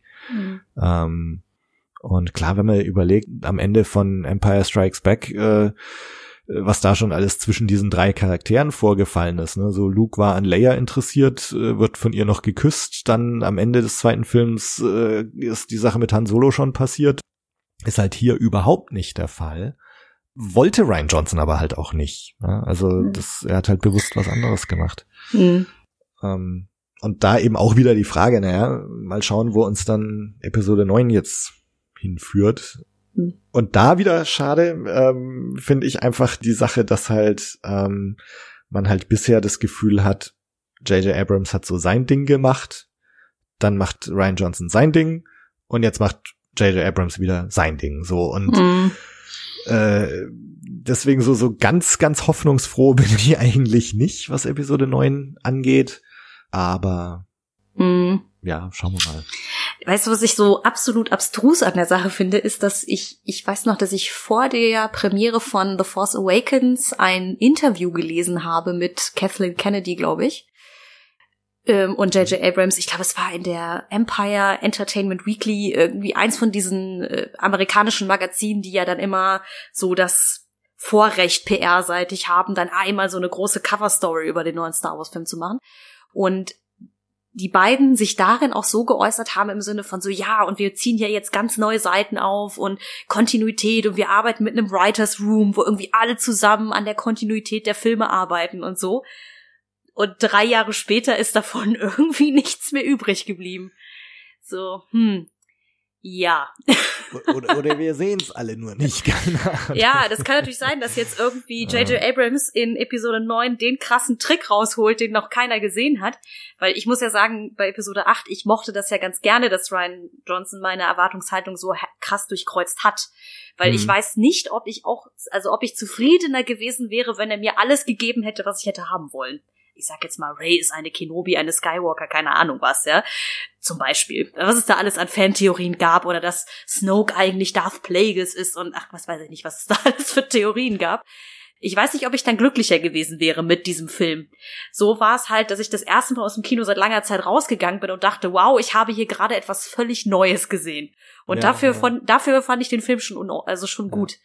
Ähm, genau, ich meine, auch, auch wieder Erwartungshaltung, ne, dass du eigentlich auch, du sagst ja, okay, dass jetzt, wir müssen jetzt eigentlich diesen äh, Empire Strikes Back Moment haben, ich bin dein Vater und jeder wartet auf diesen Moment. Mhm. Und äh, die Überraschung war halt, es gab diesen Moment nicht. Äh, beziehungsweise deine Eltern sind niemande. Und jetzt halt auch wieder die Frage, ne, so, ähm, was macht Ryan Johnson, äh, was macht J.J. Abrams da jetzt draus? Ne? Sagt er, okay, das, das hat äh, Kylo nur gesagt. Äh, in Wirklichkeit, ah, sie ist doch eine Kenobi.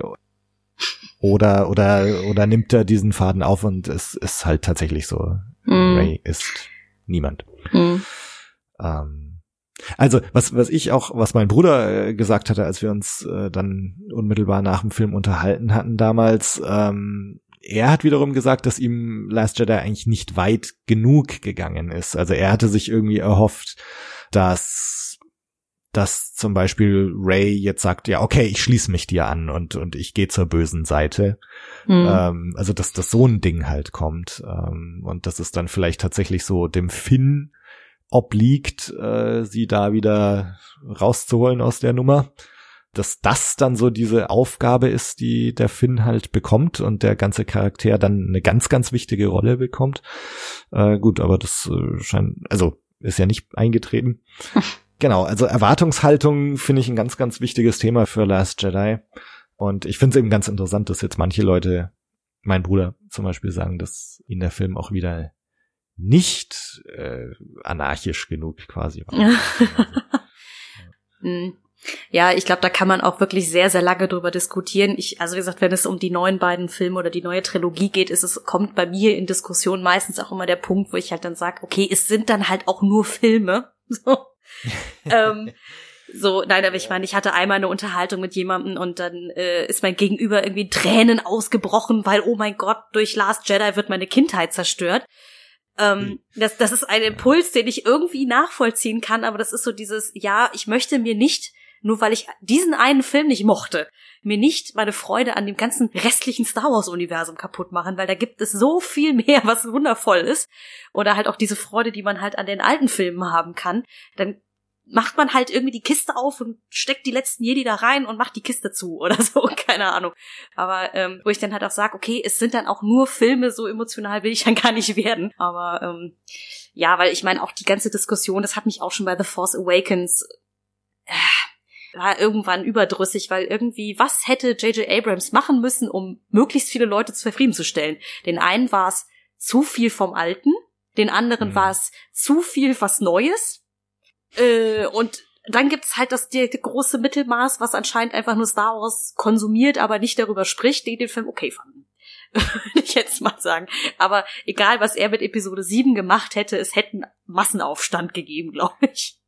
Also wenn er jetzt also, was ganz anderes gemacht hätte, hätten Leute gesagt so, ah, oh, das ist ja gar nicht mehr so wie damals. Und wenn er noch mehr Nacherzählung von Episode 4 bis 6 gemacht hätte, wäre es auch nicht richtig gewesen. Ja, ich meine, Genau. Also ich meine, ich kann jetzt schon, also ich könnte schon so ein paar äh, Sachen sagen, wo man jetzt sagen wir mal minimal invasiv den Film vielleicht nicht ganz so in your face äh, A New Hope Nacherzählung hätte machen können oder also ich meine, sieht man ja auch schon im, im Art of Book, da gibt's so ein paar Entwürfe halt für Jakku, ne, wo es wo, wo noch Wasser ist auf Jakku zum Beispiel. Da gibt's dann eben so, so diese Bilder des abgestürzten Sternzerstörers, wo so Leute auf so einem Floß irgendwie vorbei rudern und so. Also, dass man das Ganze halt so ein bisschen also man zum Beispiel dieses Wüstenplanet-Ding halt mal wegnimmt. Mm. Man, man hätte sich vielleicht auch nochmal überlegen können, naja, muss die First Order jetzt ausgerechnet so eine Art neuen Todesstern haben? Wäre das nicht auch, auch ohne gegangen oder anders gegangen und so? Das, das wären halt so ein paar Sachen. Ich kann ja. jetzt verstehen, so Sachen wie diese Entscheidung mit der First Order, dass man halt sagt, naja, äh, wir brauchen irgendwie Antagonisten und äh, das, das Imperium und die Stormtrooper, das war schon irgendwie cool und wir wollen jetzt nicht in so eine Star Trek oder Yuzong Wong Richtung gehen. Ähm, also konstruiert man halt irgendwie eine Story, wo es wo es dann wieder Stormtrooper und so eine Art Imperium gibt. Weil, wenn man jetzt gesagt hätte, okay, es gibt halt einfach noch das Imperium, dann hätte es halt wahrscheinlich auch wieder Riesenaufstand gegeben. Äh, wieso, die sind doch, äh, gibt's doch nicht mehr, bla bla bla. Ähm, ja, komplizierte Sache. Also mhm. ich, ich denke mir dann manchmal, naja, Alternative wäre vielleicht gewesen, einfach diese Trilogie überhaupt nicht zu machen. ähm, und da bin ich dann aber, also insgesamt, dann bin ich doch wieder ganz froh, dass es diese Filme gibt, weil man irgendwie ist es doch schön, äh, neuen Star Wars Film im Kino zu sehen. Zweitens, bei mir ist nach wie vor die Vorfreude immer ungebrochen. Also ich, ich freue mich jetzt auch schon wieder tierisch auf den ersten Episode 9 Trailer und, äh, und irgendwie auch, auch irgendwie, man geht halt doch immer wieder rein und freut sich drauf, also ich zumindest. Und, mm. ähm, und auch die Tatsache, dass wir jetzt Rogue One bekommen haben und, mm. und Solo, was auch immer man jetzt davon halten will. Ähm, die Tatsache, dass man jetzt die The Mandalorian und Cassian Andor Fernsehserien bekommen. Also ich meine, ich find's eigentlich toll und ich freue mich drauf und ähm, klar, es ist es ist viel ne, und vielleicht auch zu viel, also Thema Übersättigung. Ähm, aber ich glaube, man muss sich halt einfach äh, jeder für sich selbst entscheiden. Ne? Will man es konsumieren, will man es nicht konsumieren? Ähm, ist das jetzt noch mein Star Wars oder nicht? Ähm, aber du hast halt zumindest dieses Angebot. Mhm. Und äh, mein, wer weiß, vielleicht werden die, also die Mandalorian-Fernsehserie könnte schon richtig cool werden. Könnte ich ja, mir vorstellen. Ja, das glaube ich auch. Ich glaube, die es wird ja wurde auch schon früher immer sehr angefragt, dass die Mandalorianer mal ihre eigene Bühne nochmal bekommen, mal abseits von The Clone Wars, wo sie ja auch schon vorkommen. Aber ähm, ja, aber was du, was du gerade beschrieben hast, trifft es ganz gut, was ich auch am Anfang der Folge so ein bisschen beschrieben habe, ne? Dieses so, nachdem dann so nach Episode 3, das für mich so ein bisschen abgeflaut ist, als dann halt The Force Awakens in den Startlöchern standen und dann auf einmal der Hype auf einmal so krass war. Also egal, wo man hingeguckt hat sozusagen, war das so wieder so, da war ich auf einmal wieder irgendwie elf, zwölf Jahre alt und es war wieder irgendwie total cool und man wollte sich so davon mitnehmen lassen und deswegen ja, politische Diskussionen und bescheuerte Re Reviews hin und her, aber dass man trotzdem, oder ich jetzt für mich so noch dabei sein will, weil irgendwie macht's doch jetzt wieder Spaß. So, und eigentlich ist es eine sehr gute Zeit, Fan zu sein, weil man wirklich ein so krasses Angebot jetzt serviert bekommt. Also, wie du schon sagst, da pickt man sich im Zweifelsfall die zwei, drei Sachen raus, die Perlen, die man gut findet. Und ähm, ja, ich glaube, man kann auch gar nicht irgendwann noch alles irgendwie mitnehmen. Ich glaube, es erscheinen so viele verschiedene Comic-Reihen momentan alleine bei, ich glaube, es ist sogar Marvel, die das ja produzieren, ähm, über Star Wars, da, da kommst du ja gar nicht hinterher. Also. Ja, ja. Ja, und ich meine, ich, ich glaube, das muss man dann einfach auch ähm, man muss das dann halt für sich schauen, ja, will, will man jetzt wirklich komplett alles anschauen? Ähm, also auch Stichwort Marvel, ne, dann gibt's halt, ach, keine Ahnung, Daredevil und, und Agents of Shield und alle möglichen Fernsehserien und ja gut, kann man sich alles anschauen, ähm, aber ich, ich glaube, du kannst auch sagen, äh, für mich zählen nur die Kinofilme und brauche mir das andere jetzt nicht alles anzuschauen. Mhm.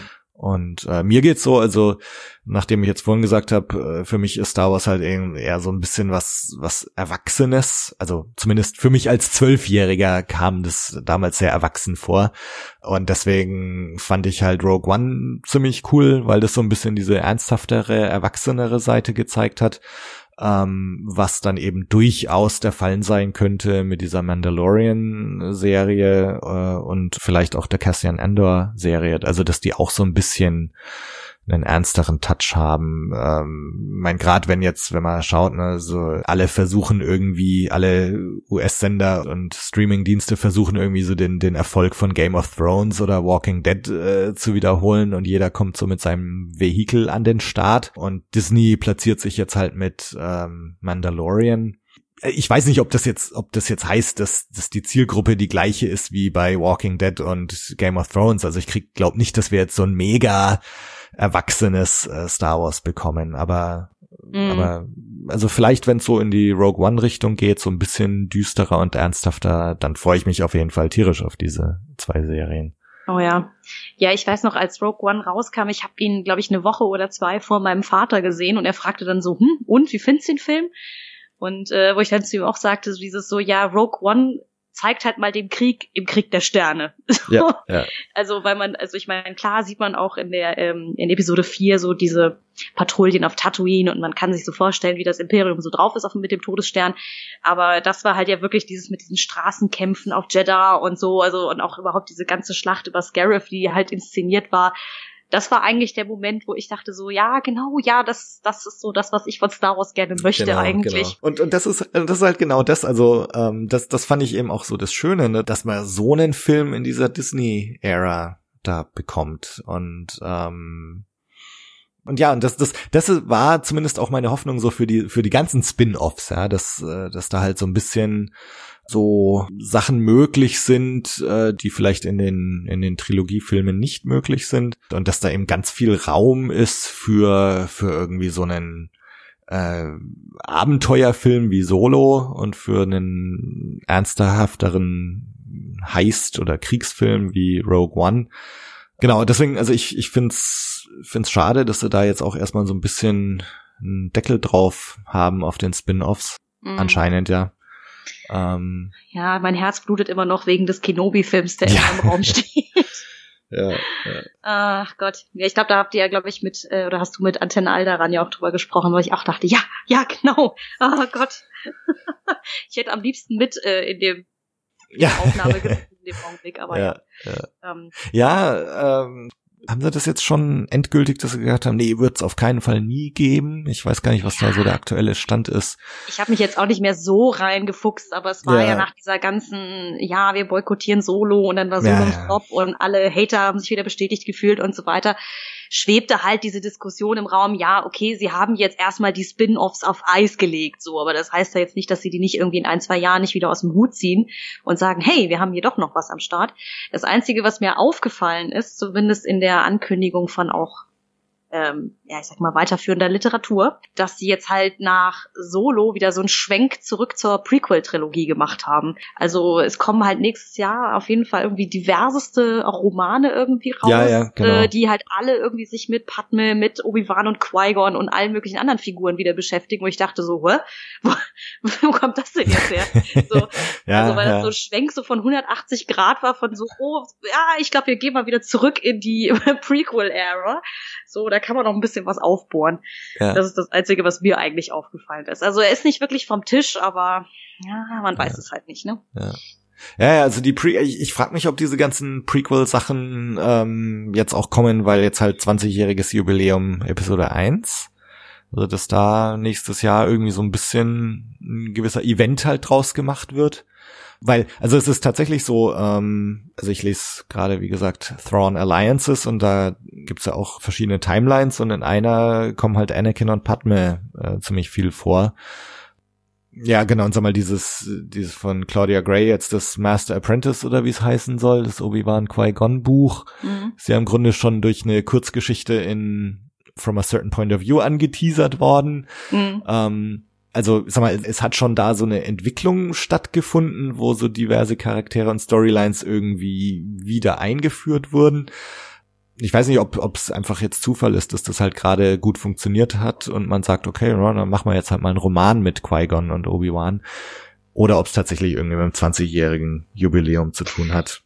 Ja, das kann, kann gut sein, dass es daher halt kommt. Also, wobei ich sagen muss, ich fand die Grundidee von A Certain Point of View zu sagen, okay, zum 40-Jährigen von Episode 4 erzählen wir die gesamte Story nochmal aus der Sicht von Nebenfiguren, eigentlich ganz witzig. Ja, ja. ähm, deswegen, da waren ja auch äh, wirklich, also ich glaube, die absurdeste Geschichte war die von dem kleinen Mausroboter auf dem Todesstern. ja. ähm, nee, aber ich wollte gerade sagen, es gibt ja auch alte Expanded Universe Bücher natürlich.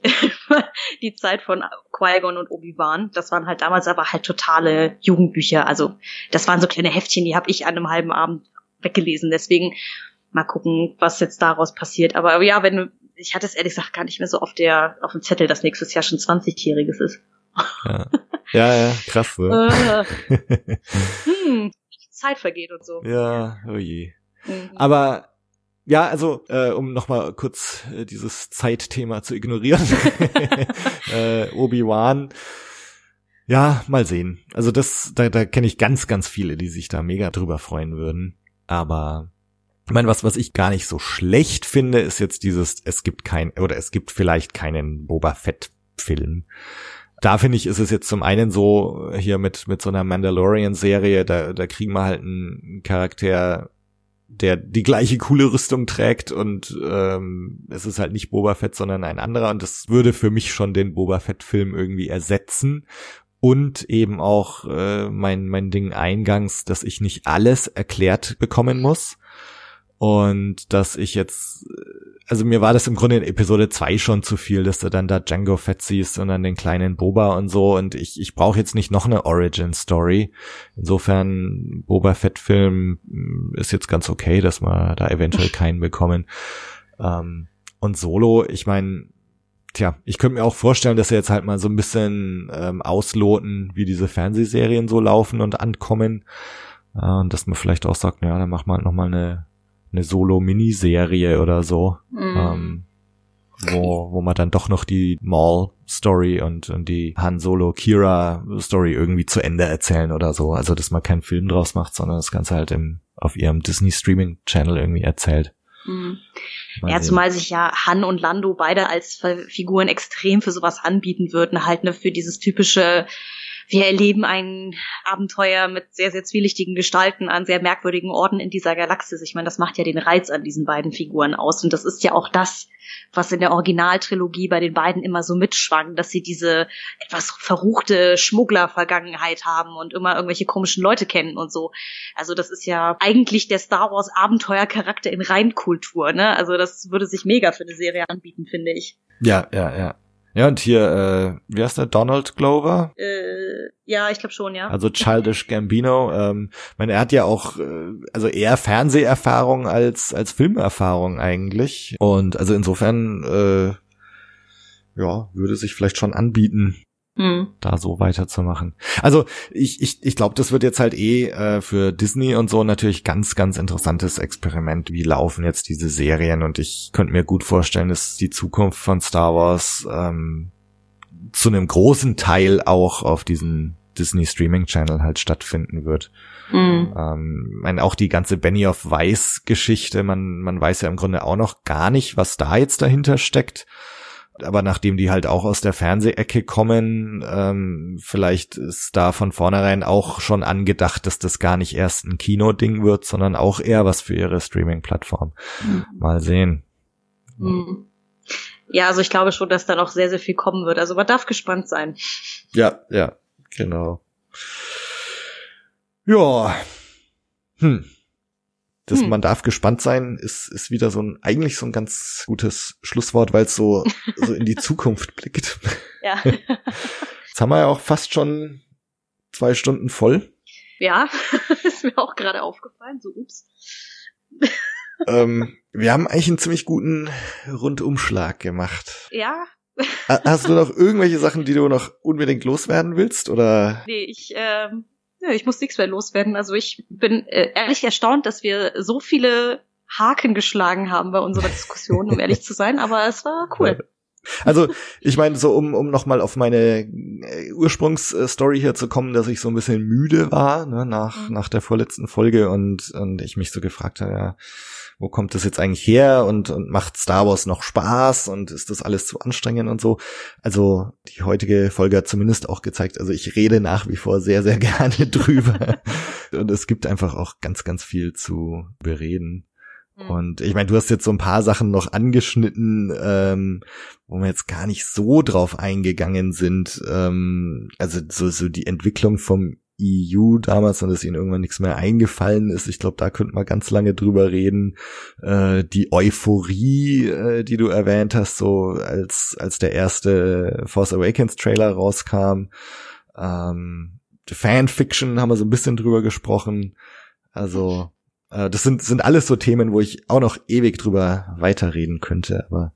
Ach, das ist witzig, weil ich tatsächlich echt selten Leute treffe, wenn, zumindest wenn es um die Fanfiction geht, die ähm, A wissen, was es ist mhm. und B selber welche gelesen haben oder geschrieben haben sogar. Aber, ja, ja, also äh. ähm, da, da habe ich neulich schon mal, ich, ich kann es ja sagen, also ich habe da neulich schon mal zu dem Thema auch mit, mit dem Tim von Radio Tatooine Kontakt aufgenommen, mhm. ähm, weil er ja zu den Descendants of Order 66, äh, zu dem Fan-Film-Projekt ähm, so die Prequel-Geschichte geschrieben hat.